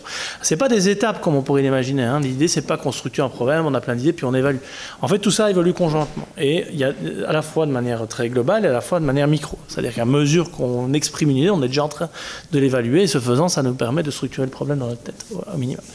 À ça, dès qu'on passe en collaboratif, c'est-à-dire dans à peu près 100% des projets, hein, euh, euh, eh bien, on y rajoute des dimensions. Donc a ces activités centrées sur la tâche qui deviennent de génération, de structuration, d'évaluation de problèmes collectivement, au travers d'activités d'argumentation, on y reviendra. Euh, mais puis il y a les activités centrées sur le processus, c'est-à-dire qu'il faut au minimum être d'accord de qui fait quoi dans le projet, et au mieux, c'est ce qu'on appelle la synchronisation temporaire-opératoire, et au mieux, de se faire une vision commune de ce dont on parle. Qu'est-ce que c'est le projet, c'est quoi sa philosophie C'est ce qu'on appelle la synchronisation cognitive.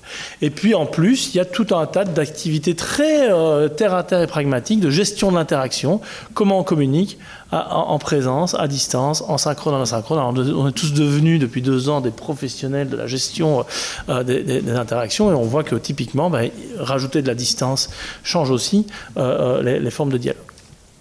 Alors, la conception, c'est aussi conceptualisé notamment par Donald Schoen, euh, et puis tout un tas d'autres gens dans sa suite, euh, dans son sillon, euh, comme une activité de réflexion, une conversation réflexive avec la situation. L'idée, c'est qu'un architecte, un concepteur qui va externaliser sa pensée, il va proposer des choses, les simuler, ça ne va pas être une reproduction à l'identique de ce qu'il a en tête. Il construit un artefact, et ce faisant, il le réinterprète. Il, en découvre des propriétés qui étaient inattendues. Et donc cette conversation, sa façon dont on va osciller entre l'expression d'une idée et puis la, réinterprétation de cette idée est au cœur de l'activité de conception. et les architectes s'entraînent à ça.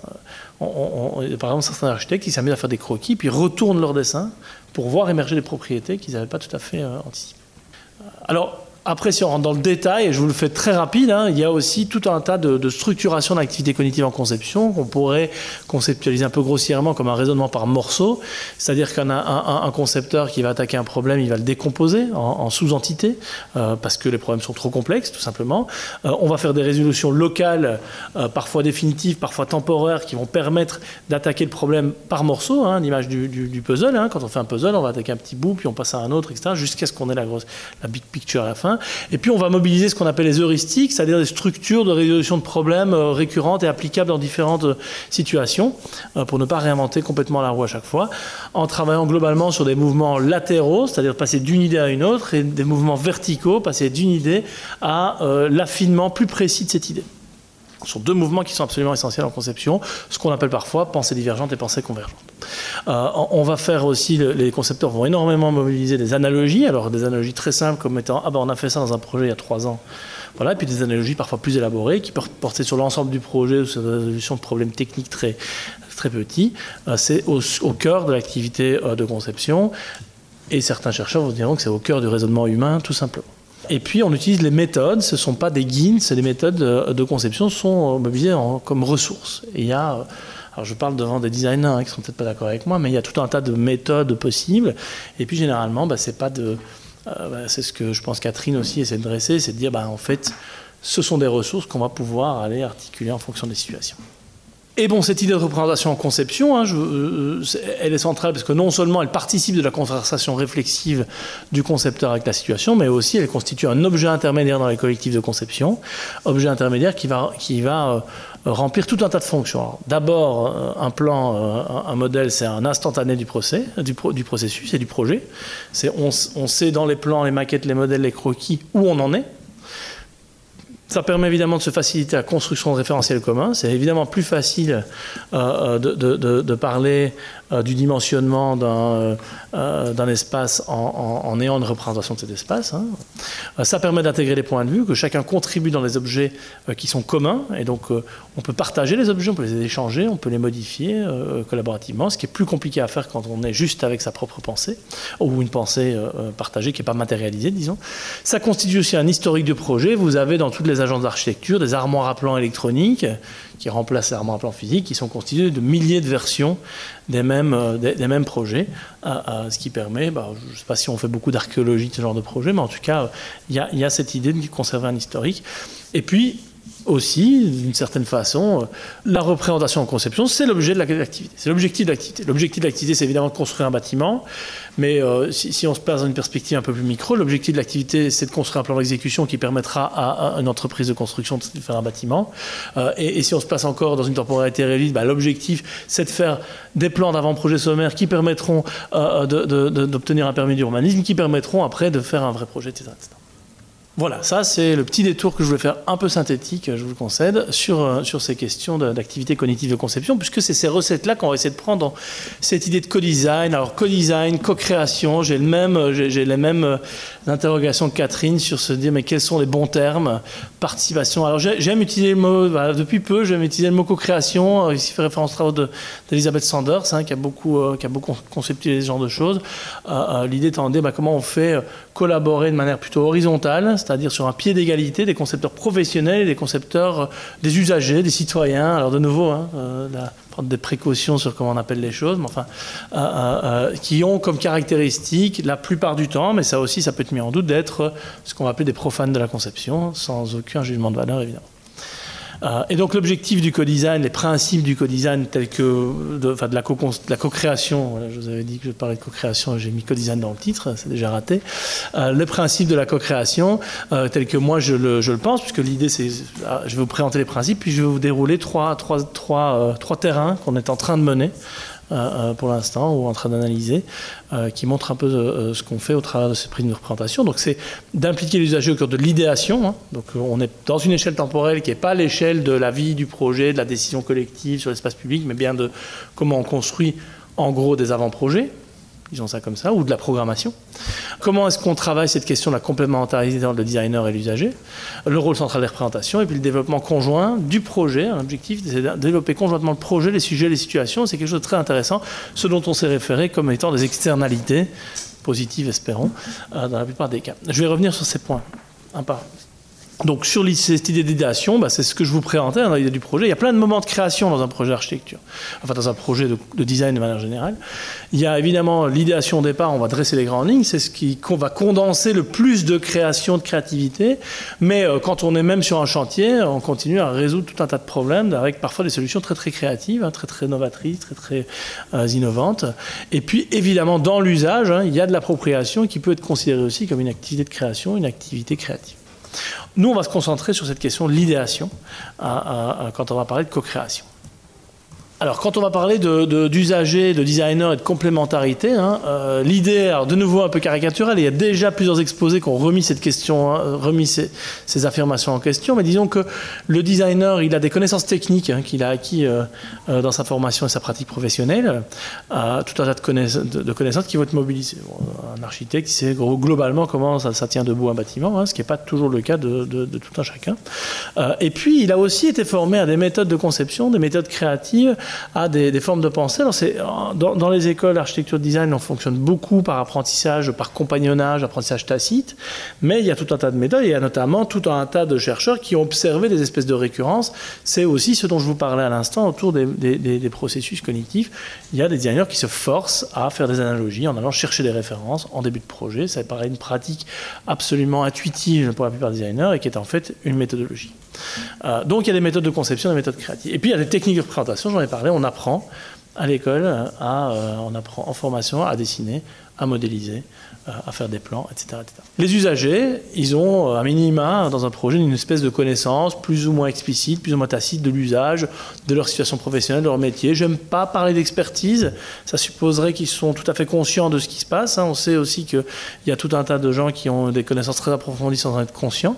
Mais disons qu'ils ont une connaissance de l'usage de, ce qui va être fait. Et puis bah, l'enjeu, ça va être de se dire comment on les implique dans ces méthodes créatives, mais l'idée, c'est pas de les former 5 ans à savoir représenter et, à savoir euh, mobiliser méthodes comment on peut faire une boîte à outils. Et donc, en gros, euh, l'idée, c'est l'analogie qu'on peut faire, c'est dire, ben, on, va aller observer, on observe un service d'urgence, hein, des urgentistes travaillent, des professionnels, pour faire, bon an, mal an, une, boîte de premier secours qui va permettre à tout un chacun euh, euh, de, faire des petites, de soigner les petits bobos. On gérera pas une amputation avec ça, on est d'accord. On va pas faire euh, un bâtiment, on va pas faire tenir un gratte-ciel de 60 étages par des citoyens. Mais en tout cas, euh, on peut résoudre un tas de problèmes qui sont intéressants parce qu'ils ont le mérite euh, d'avoir non seulement des idées intéressantes pour le projet, mais tout un tas d'externalités positives. On y reviendra. Et donc l'idée, c'est de réinventer aussi des méthodologies qui ne sont pas que des méthodologies créatives appliquées l'une à l'autre, mais des méthodologies de co-création au travers du prisme de la question des techniques de représentation. J'y viens donc les représentations, ben, l'enjeu, c'est de proposer ce que nous, on considère comme étant un enjeu, hein, c'est de proposer des vocabulaires de conception qui soient pertinents, qui soient engageants, appropriables, génératifs. Je vais revenir sur ces termes et vous avez quelques, euh, quelques petites images d'illustration pour montrer qu'il y a une diversité de possibilités euh, en termes de représentation du projet.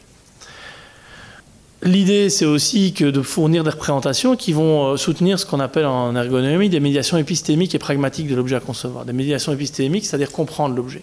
Effectivement, comprendre un plan d'architecture, bah, c'est pas, euh, pas intuitif. Euh, même comprendre un modèle 3D, c'est pas toujours très simple. Même comprendre une maquette euh, physique, le rapport d'échelle, c'est pas quelque chose qui est, qui est, inné, qui est, facile à comprendre. On s'entraîne à comprendre un rapport d'échelle.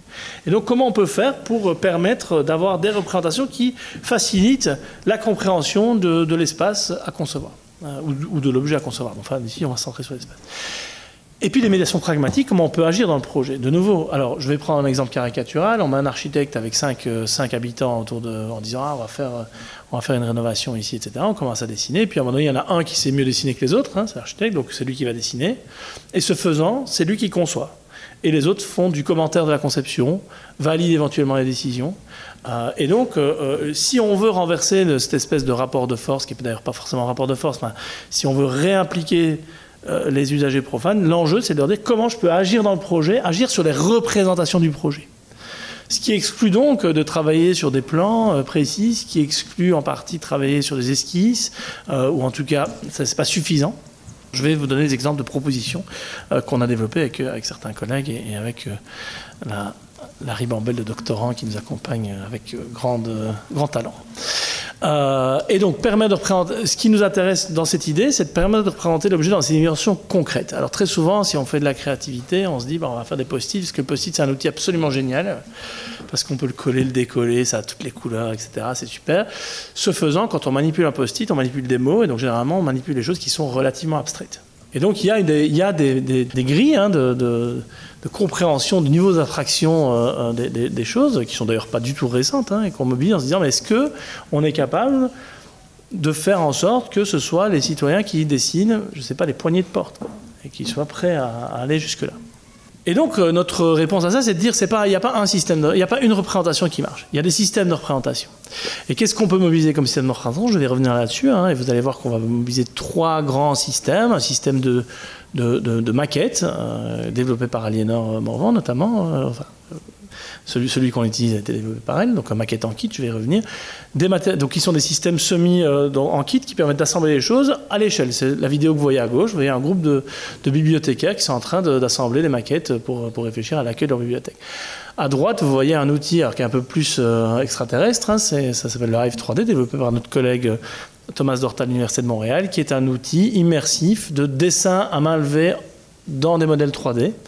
Et donc l'idée, c'est qu'on peut, de manière simple, je vais vous passer les détails euh, parce que j'ai pas tellement le temps. Si ça vous intéresse, euh, vous me contactez, puis je vous fais une démo. C'est installé à Télécom, c'est un grand dispositif immersif dans lequel on peut aller à main levée, dessiner les modèles 3D, les annoter, modifier, etc.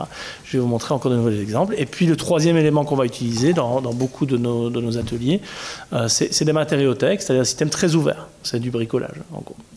Euh, ce qui a l'intérêt de pouvoir exprimer à peu près tout ce qu'on veut, ce qui est, mais pas toujours très simplement. Et puis dans cette idée, dans cette philosophie de la co-création, bah, la dimension constructive qu'on veut porter, hein, c'est ce dont on a assez référé en termes d'externalité, c'est de se dire, l'idée c'est de développer conjointement un projet, ça va de soi, donc comment est-ce qu'on peut, à travers l'implication des utilisateurs, des usagers, des citoyens, développer des projets pertinents euh, euh, Mais c'est aussi pas uniquement euh, développer des projets pertinents. Moi, je ne suis pas angélique par rapport à cette question. Je ne pense pas que des usagers sont des meilleurs architectes que des architectes.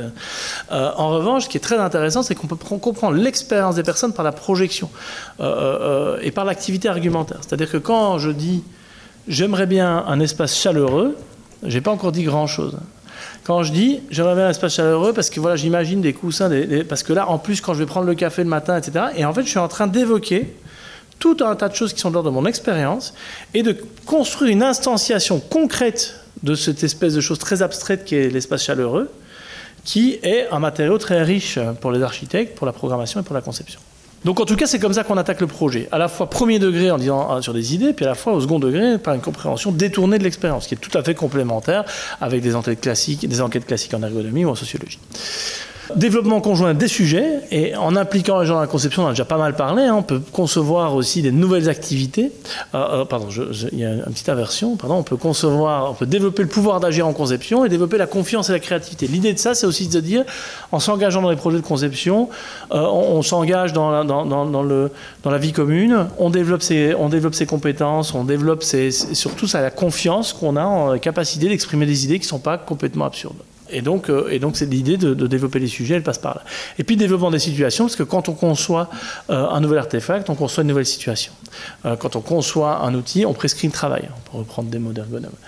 et donc, quand on conçoit un bâtiment, on conçoit une vie collective. Et donc, l'idée, c'est de travailler sur, sur ce développement conjoint des artefacts et des situations. Et puis, bah, donc, du coup, je me repositionne par rapport aux quelques variables de la participation.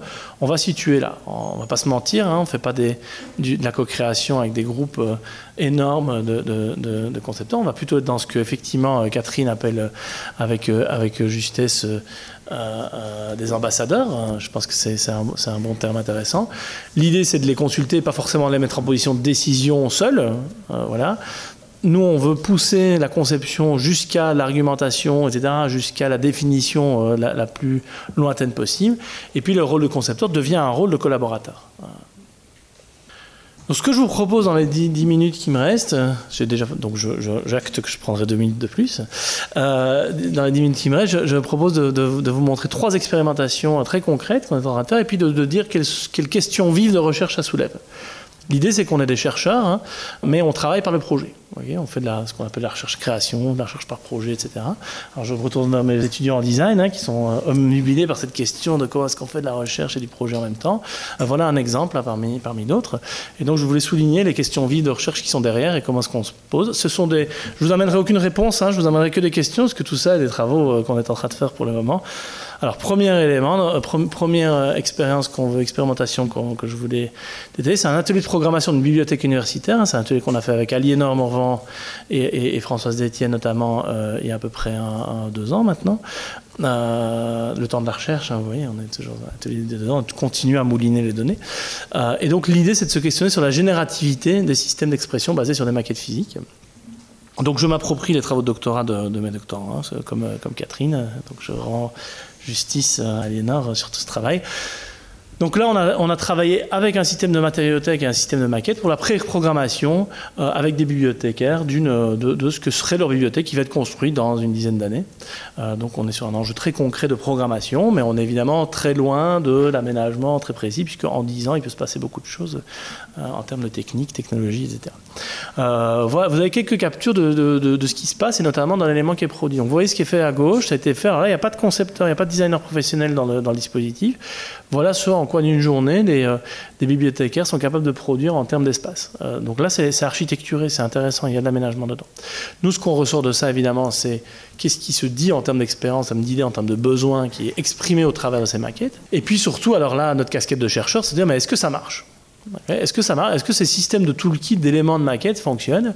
Et donc, euh, le système de toolkit développé par Alienor, c'est des éléments de mobilier euh, qui sont en, morceaux, qui invitent à les assembler. on peut les assembler dans les formes qu'on a anticipées. Hein. On met des pieds de chaise avec, un, avec une chaise, ça fait une chaise. Euh, mais on peut mettre des pieds de chaise avec un morceau de lampe, etc., pour faire une statue, autre chose. Et puis, on a en plus des éléments architecturaux qui sont des murs, des parois, etc. Plus une matériothèque qui est un système complètement ouvert, hein, peinture, etc., toutes sortes de matériaux. Je, je vais passer les détails. Et donc, l'idée, c'est qu'on a récupéré après bah, tout ce qui a été produit par les groupes et se dire bah tiens euh, euh, et, on peut les caractériser en des en des productions qui sont anticipées, enfin strictement reproduites. Donc on a fait une chaise, ok, on avait prévu ça, c'est clair. Des, situations qui sont des, productions qui ont été modifiées, donc c'est des choses qu'on avait imaginé un fauteuil, un canapé, mais là on a rajouté euh, une assise avec de la couleur, etc. ou voir des éléments non anticipés. Nous on n'avait pas construit d'éléments pour faire des hamacs.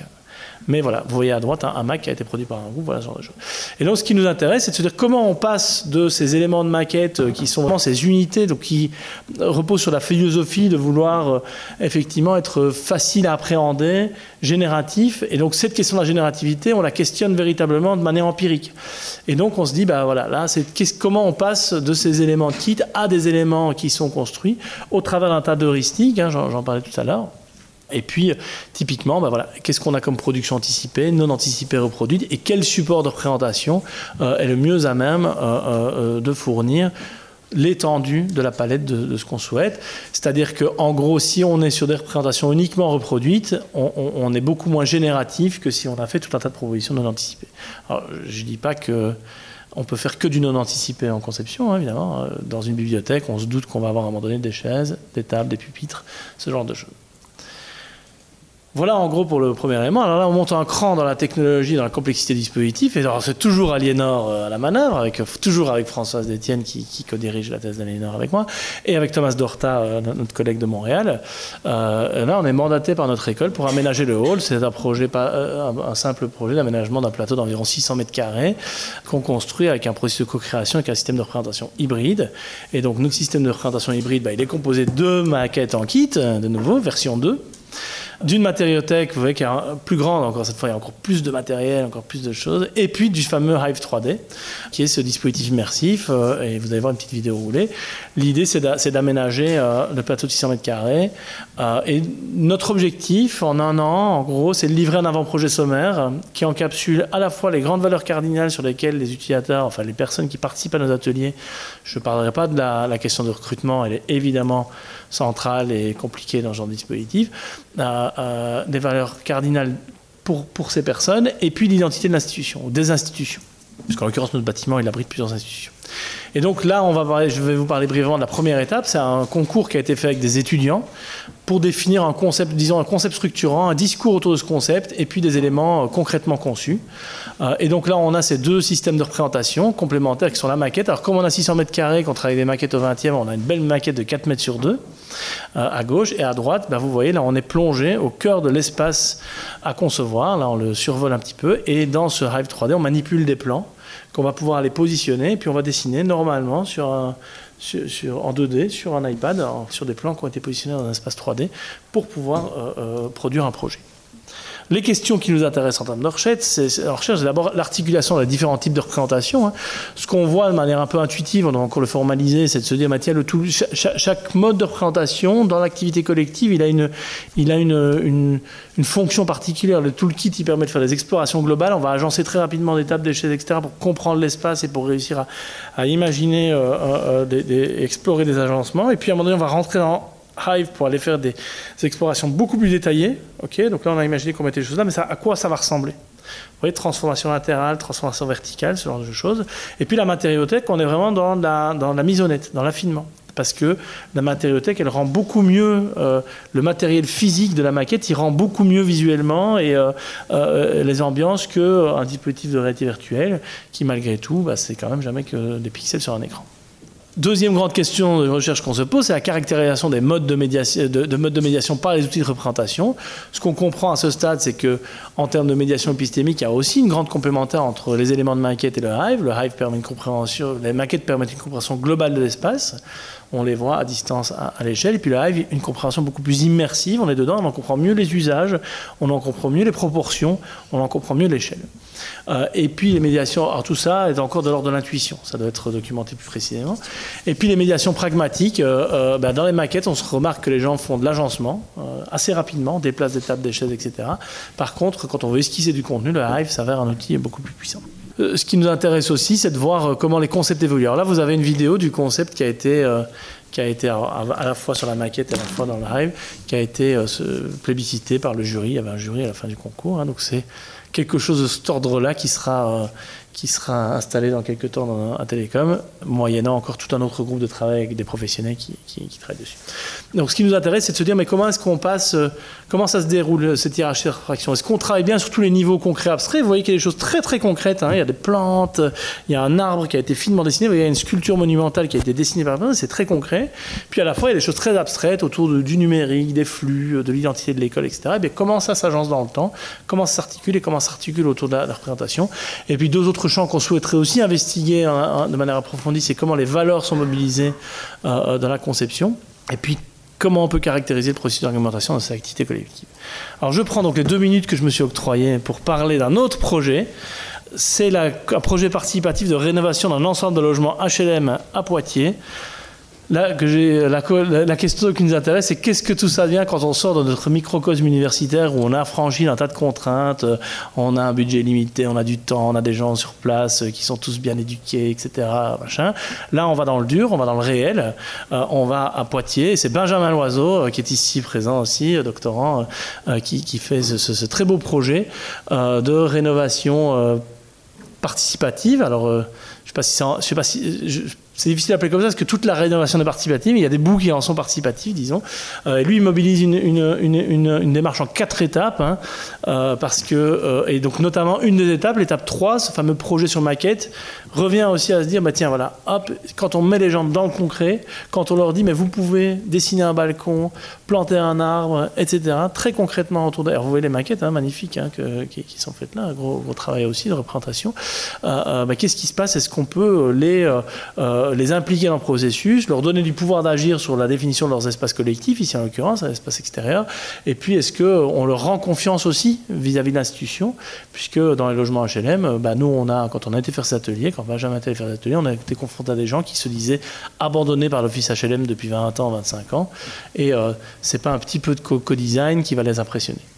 Euh, donc il y, a un peu de donc ces enjeux du réel, hein, c'est l'engagement des habitants, comment on engage les habitants. Il y a 300 logements, c'est compliqué de mobiliser 10 personnes, donc il y, a, des vraies questions autour de ça, et notamment une des, une des hypothèses, c'est ce que je viens de vous évoquer. Euh, les frontières du possible en co-conception, jusqu'où on peut aller dans l'architecture avec des usagers, jusqu'où on peut aller leur faire faire ça, dans évidemment dans les contraintes du projet, hein, dans les contraintes temporelles du projet, en contraintes légales du projet en office HLM, c'est pas rien, un logement social. Euh, et, donc il y a une, armature aussi qui, empêche les choses. Et puis, euh, euh, est-ce qu'il y a des, il y a aussi des enjeux sur les profils des, des, parties prenantes, puisqu'il y a des habitants, mais il y a aussi les services techniques de la ville, etc. Alors la question cruciale, je vais en terminer, j'ai un tout dernier salle d'après, c'est que finalement, la question que Benjamin se pose, qu'on se pose ensemble autour de ça, c'est comment les parties. c'est une question qui est souvent peu posée euh, en, co-conception, c'est de dire mais finalement est-ce que ça sert à quelque chose? Est-ce que ça nourrit le projet? Est-ce que vraiment ce que les citoyens racontent dans ces ateliers, à un moment donné, ça devient de l'architecture?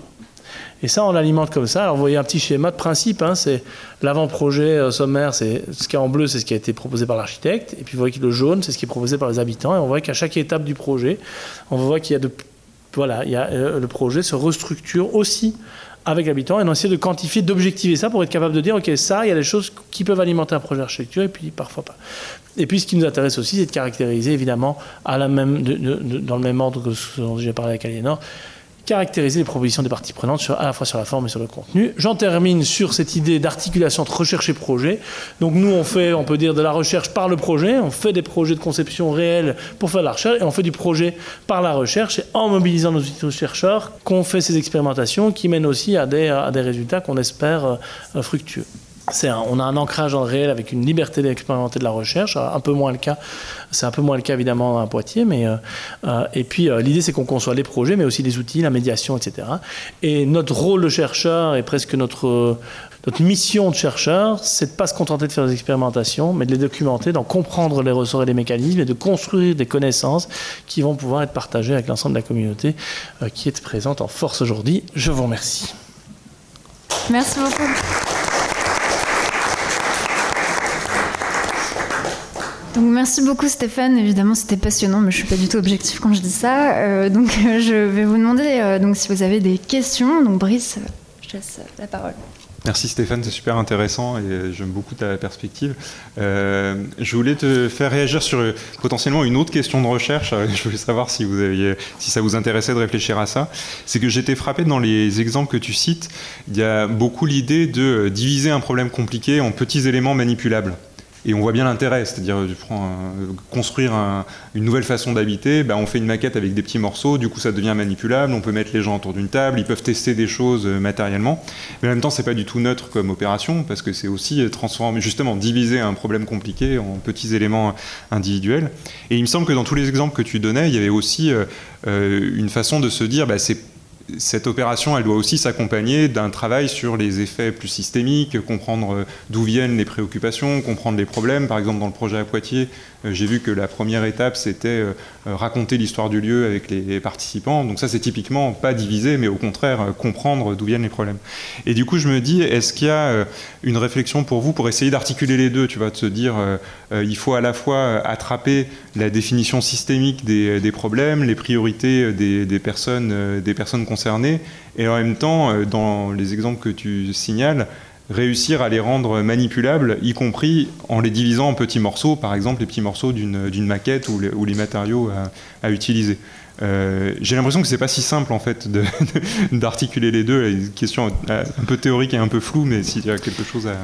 j'ai plusieurs réponses à cette question. Alors d'abord, je vais me cacher derrière euh, la science, hein, de dire on sait que les concepteurs professionnels ils divisent les problèmes. On sait qu'ils le font. C'est une pratique. Euh, c'est une pratique qui est, qui est, qui est, d'ailleurs obligatoire hein, pour pouvoir gérer des problèmes qui sont surcontraints, beaucoup trop complexes, etc. Donc nous, si tu veux, on reproduit un peu à l'identique. Bon, ça, c'est la réponse facile. La, la, la, deuxième réponse, il y a une réponse bah, de il y a une réponse aussi de chercheurs euh, ancrés dans le réel qui est de dire bah on fait on peut pas tout faire. Et donc euh, nous et par exemple dans les ateliers qu'on anime avec Aliénor euh, on sait qu'on devrait passer beaucoup plus de temps à faire du diagnostic collaboratif avec les usagers. On le sait. On sait que si on voulait être vraiment efficace on prendra un long temps à discuter comprendre etc avant de s'attaquer aux maquettes mais à un moment donné, le réel est le réel. Et nous, on se. Euh, d'ailleurs, on a beaucoup de discussions avec Alina parce qu'elle elle est designer. Hein. Alors, elle est designer, elle est apprentie chercheuse. maintenant, déjà presque confirmée. Mais, euh, et donc, euh, elle dit oh, Attends, hop, hop, hop. Et on dit Non, non, notre objectif de recherche, c'est de travailler sur cette question de la représentation. Et donc on squeeze au maximum tous ces trucs dont on sait qu'ils sont essentiels. Hein. Mais, mais, mais voilà, parce que notre, ce en fait d'autres le font mieux que nous. Euh, donc nous, on veut expérimenter les choses euh, où là, on a une vraie plus-value de chercheur avec nos outils conceptuels, etc. Donc. Ceci étant dit, le projet de Benjamin, il me ramène au réel parce que ça, on peut pas le faire dans des projets HLM. On peut pas dire attendez, on s'en fiche de faire des, de savoir qui vous êtes, etc. Vous venez, on va manipuler des maquettes. D'ailleurs, même le travail sur les maquettes dans, dans, dans le travail à Poitiers, il est beaucoup plus simple, beaucoup plus beaucoup moins précis, beaucoup moins approfondi, etc., que ce qu'on peut faire, comme je le disais, dans notre microcosme universitaire. Parce qu'on est dans le réel et qu'on ne peut pas demander aux gens de passer des journées entières à bidouiller avec des pistolets à colle, etc., puisqu'il y a quelqu'un se blesse, enfin, c'est ça aussi. Hein. mais ça nous confronte au réel. Effectivement, dans un monde idéal, c'est euh, comment est-ce qu'on euh, euh, comment est-ce qu'on attrape un vrai processus collaboratif? Alors moi, plus j'y réfléchis, d'ailleurs, si je, à chaque fois que je fais une présentation, c'est des choses que je présente évidemment souvent, mon discours change à chaque fois. Parce que justement, les choses, elles bougent. Et, on se rend compte, et là récemment, avec Benjamin, on termine un, papier où il a fait l'archéologie. de le projet de rénovation, c'est un projet qui a été fait dans les années 70, qui a été présenté comme un projet participatif, un exemple de, cette, de cet enthousiasme un peu naïf des années 70. Euh, et on l'a décortiqué hein, a posteriori en disant, mais finalement, qu'est-ce qu'ils disent les habitants qui habitent là? Qu'est-ce que c'est la participation? Comment ça s'est passé? On se rend compte que on ne peut pas faire du one-shot. Enfin, le one-shot, c'est très bien, c'est rigolo, ah, parce que dans le domaine de la conception participative, il y a énormément de choses qui ont été faites dans le domaine du design de l'interaction. Et dans le design de l'interaction, on fait un logiciel qui va avoir une durée de vie de quelques années. Et donc on peut faire du one-shot. Mais quand on fait un bâtiment, on fait quelque chose qui va durer des décennies, au minimum. Euh, et donc euh, on voit bien que la participation, elle s'étiole avec le temps, parce que les gens changent, les acteurs changent, euh, euh, l'air du temps change. Et donc, si on veut avoir des, éléments où on crée une vie sociale participative au travers de l'architecture, au travers de l'urbanisme, il ne s'agit pas juste de se dire, bah, on y va, hop, on fait des AD tac, tac, tac, on a notre truc et puis ça marche. On sait que dans notre projet à Télécom, on va faire un truc, on va faire un petit projet, et on sait qu'on est parti sur 15 ans, quoi. Hein. Enfin, 15 ans, ce ne sera pas Aliénor pendant 15 ans, probablement. Mais moi, je vais me cotiner pendant 15 ans. On va venir retrouver en disant, ah, tiens, voilà, parce que les choses vont devenir obsolètes, parce que ça va changer, que si on veut euh, euh, cette dynamique de participation, je crois qu'elle doit être au long cours. Euh, mais nous, c'est pas notre, ça, ne correspond pas aux temporalités de la recherche contemporaine. Peut-être qu'il y a 50 ans, on pouvait faire des projets qui duraient 10, 15, 20 ans. Maintenant, financement, 3 ans, doctorat, tac, évaluation HRS. Enfin, tu connais ça aussi bien que moi, voire mieux. donc, donc on n'est pas dans cette temporalité-là. Mais voilà, donc du coup, je réponds pas du tout à ta question, hein, mais je t'explique pourquoi j'y réponds pas. Merci beaucoup. Alors on a, euh, on a plein de questions aussi euh, donc dans le chat. Euh, donc alors une première, donc c'est quels sont les matériaux principaux de la maquette en kit? Ah, les matériaux. Ah bah, Aliénor, tu veux répondre? Bah oui.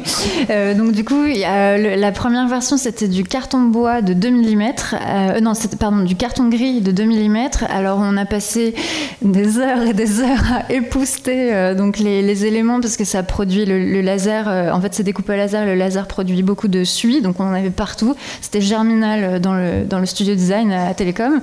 Et, euh, et, en fait, donc la V2, on a fait ça en carton bois euh, qui est plus blanc et qui euh, permet du coup, donc qui ne produit pas de suie, enfin en tout cas beaucoup moins, et qui permet aussi une meilleure affordance sur le, le fait d'inscrire des choses sur le matériau puisque c'est plus clair. et puis on a réduit la l'épaisseur à 1 mm. Alors, euh, c'était des choses qui vacillaient un petit peu trop, c'était un peu trop euh, euh, fragile. Donc, on est passé à 1 mm 5. Et là, c'est, on a un, équilibre qui est plutôt pas mal et qui permet surtout aux usagers de découper avec des ciseaux et non pas un cutter. Parce qu'en en fait, l'outil cutter, c'est quelque chose de qui fait très très peur aux participants. et donc là, on peut plier à la main sans pré-découpe, on peut découper, etc. C'est beaucoup plus facile en fait.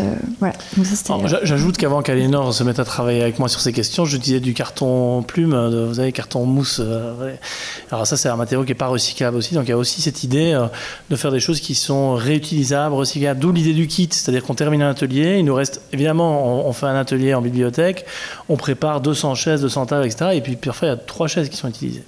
Euh, mais tout ça, on réutilise. L'idée, c'est de capitaliser.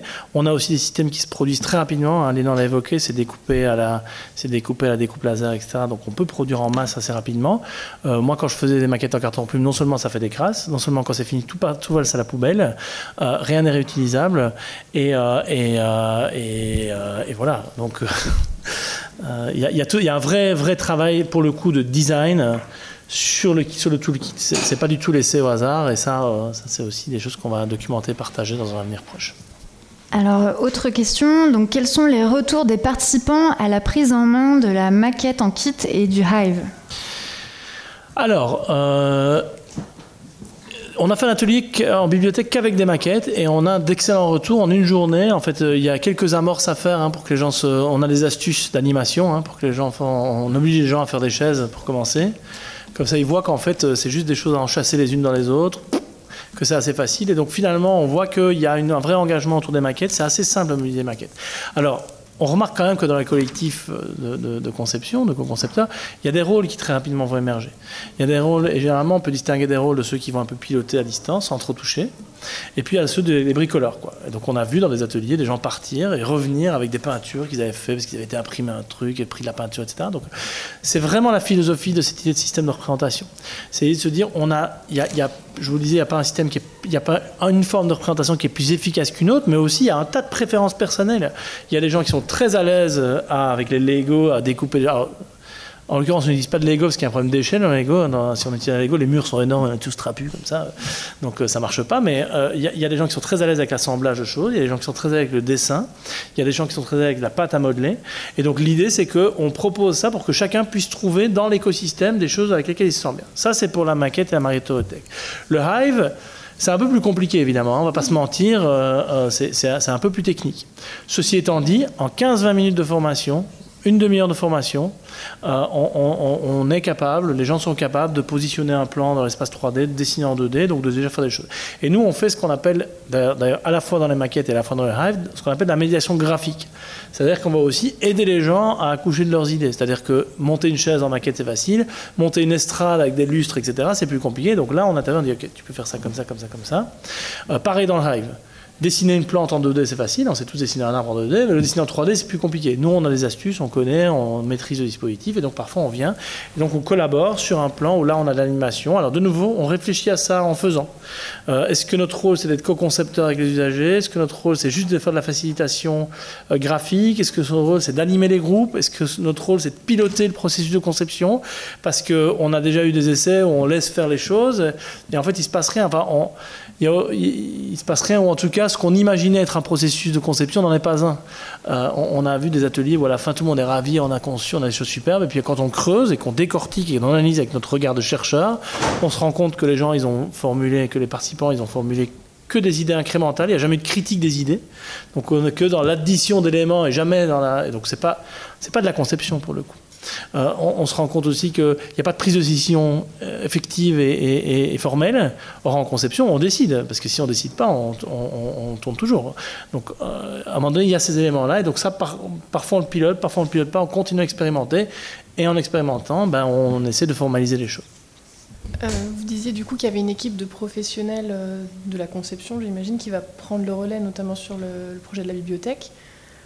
du coup, est-ce que ces maquettes, elles sont aussi commentées et augmentées euh, Comment finalement l'équipe professionnelle va, se saisir de ça? Parce que ça va, comme vous le disiez, il y a des, choses qui sont des artefacts qui, euh, qui reflètent une expérience souhaitée plus qu'une forme ou, euh, un aspect défini. Donc c'est plus l'expérience et l'usage qui a, été matérialisé que sa forme.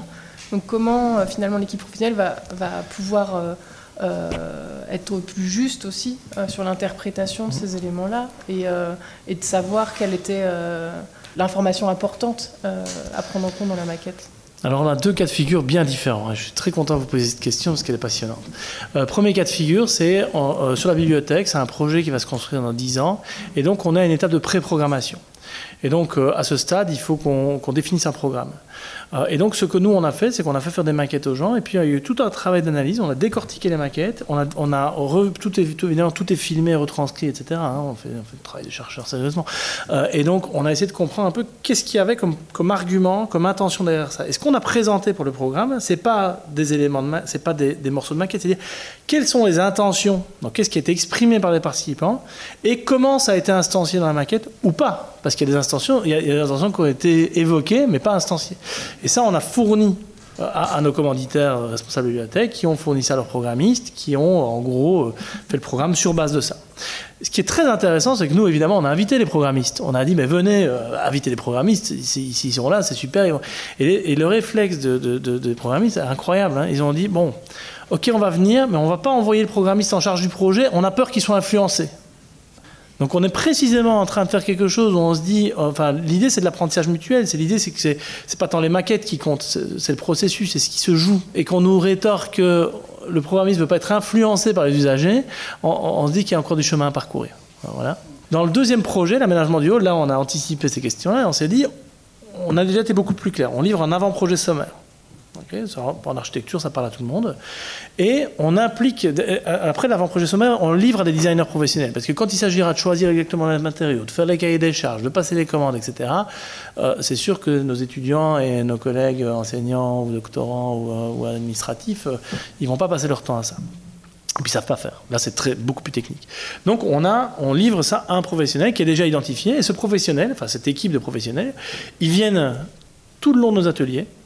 Et l'idée, c'est que là, ils participent non pas comme animateurs, mais comme coparticipant, où là, il porte un chapeau, une casquette avec une expertise très particulière, c'est l'expertise technique de la, du design d'intérieur, hein, c'est-à-dire, bah, tiens, on voudrait faire un truc, ah bah tiens, il y a tel matériau qui marche bien, ça c'est faisable techniquement, etc. Donc ils viennent euh, avec cette casquette-là, et après, on leur livre l'avant-projet, et comme ils ont participé à l'intégralité de la construction de cet avant-projet en collaboration avec les personnes, ils sont légitimes pour prendre les décisions qui, à un moment donné, vont pouvoir se prendre.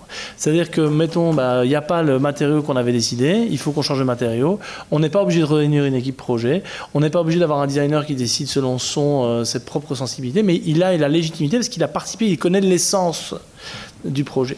Et donc c'est vraiment cette idée d'apprentissage mutuel où on veut que finalement euh, que, chacun a quand même son rôle à un moment donné. À un moment donné, quand il s'agit, de construire un bâtiment, il y a des maçons. Hein, c'est plus, euh, fait pas participer les gens. Donc, mais, mais, si le maçon, il a, il a, enfin, ça peut se faire, bien entendu, dans certaines circonstances. Euh, euh, mais euh, si, le maçon il a, discuté avec son client, il a compris l'essence, etc., il est capable de prendre des décisions qui sont légitimes et on ne se retrouve pas sur des, chantiers avec des murs de travers, comme c'est arrivé sans doute à tous les architectes ou à tous les clients dans leur vie. Enfin voilà un peu la philosophie, les deux dispositifs, mais c'est sûr que c'est un enjeu absolument essentiel. Ce qu'on constate, c'est quand même qu'il n'y a pas non plus vraiment de grande culture de la co-création dans l'enseignement en architecture et en design. Ça commence petit à petit. Euh, et donc parfois, il y a des professionnels qui sont extrêmement réfractaires. Euh, moi, j'ai des, amis architectes qui m'ont dit jamais, jamais je ne donnerai mon stylo à un client, il va faire n'importe quoi. Enfin, c'est des choses qu'on entend très très vite. Et donc, ça, oblige aussi à bien construire nos discours. Euh, parce que nous, on est évidemment convaincus que ça marche, mais, les professionnels, parfois, ils ont cette crainte qu'on vienne leur faire mal le travail qu'ils pourraient faire bien. Alors que ce n'est pas du tout ça l'objectif. Je sais pas si j'ai répondu à ta question. Je me permets juste effectivement de, le parallèle avec, euh, avec la réalité aussi professionnelle où en tant que, mission AMU, on, a, on a déjà plusieurs fois été confronté au fait que le, le commanditaire coupe euh, dans, euh, dans, dans, les plans d'usage, dans des projections d'usage, parce qu'il faut surtout laisser l'espace à l'architecte d'avoir des bonnes idées. et, et c'est, aussi, il y a, peut-être encore une posture euh, de l'architecte, mais il y a aussi euh, ce qu'on mm. attend de l'architecte, qui est encore, euh, ah, il y a encore beaucoup de projections. Mm, Moi, je pense que la clé, ça, ça, se travaille dans une collaboration authentique entre des architectes et des usagers. pas, un truc fait au chausse-pied ou pas un truc qui est complètement découpé l'un de l'autre, mais collaboration authentique. Mais c'est assez compliqué de le faire avec le cadre qui existe pour le moment, mais je ne veux pas anticiper sur cette dans la suite. Je vous remercie. Je pense que j'ai déjà bien dépassé le temps. Je suppose qu'on va me couper la parole. Tout à fait, le temps est complètement dépassé, on va passer euh, à la pause et, euh, puis on, encourage euh, du coup les, comment dire, bah, Stéphane notamment à, répondre aux questions dans le chat si possible du coup, parce qu'on a, quelques questions qui, qui, sont très intéressantes aussi. donc je vous propose d'aller vous restaurer un tout petit peu et on va revenir du coup pour la troisième présentation. Merci beaucoup.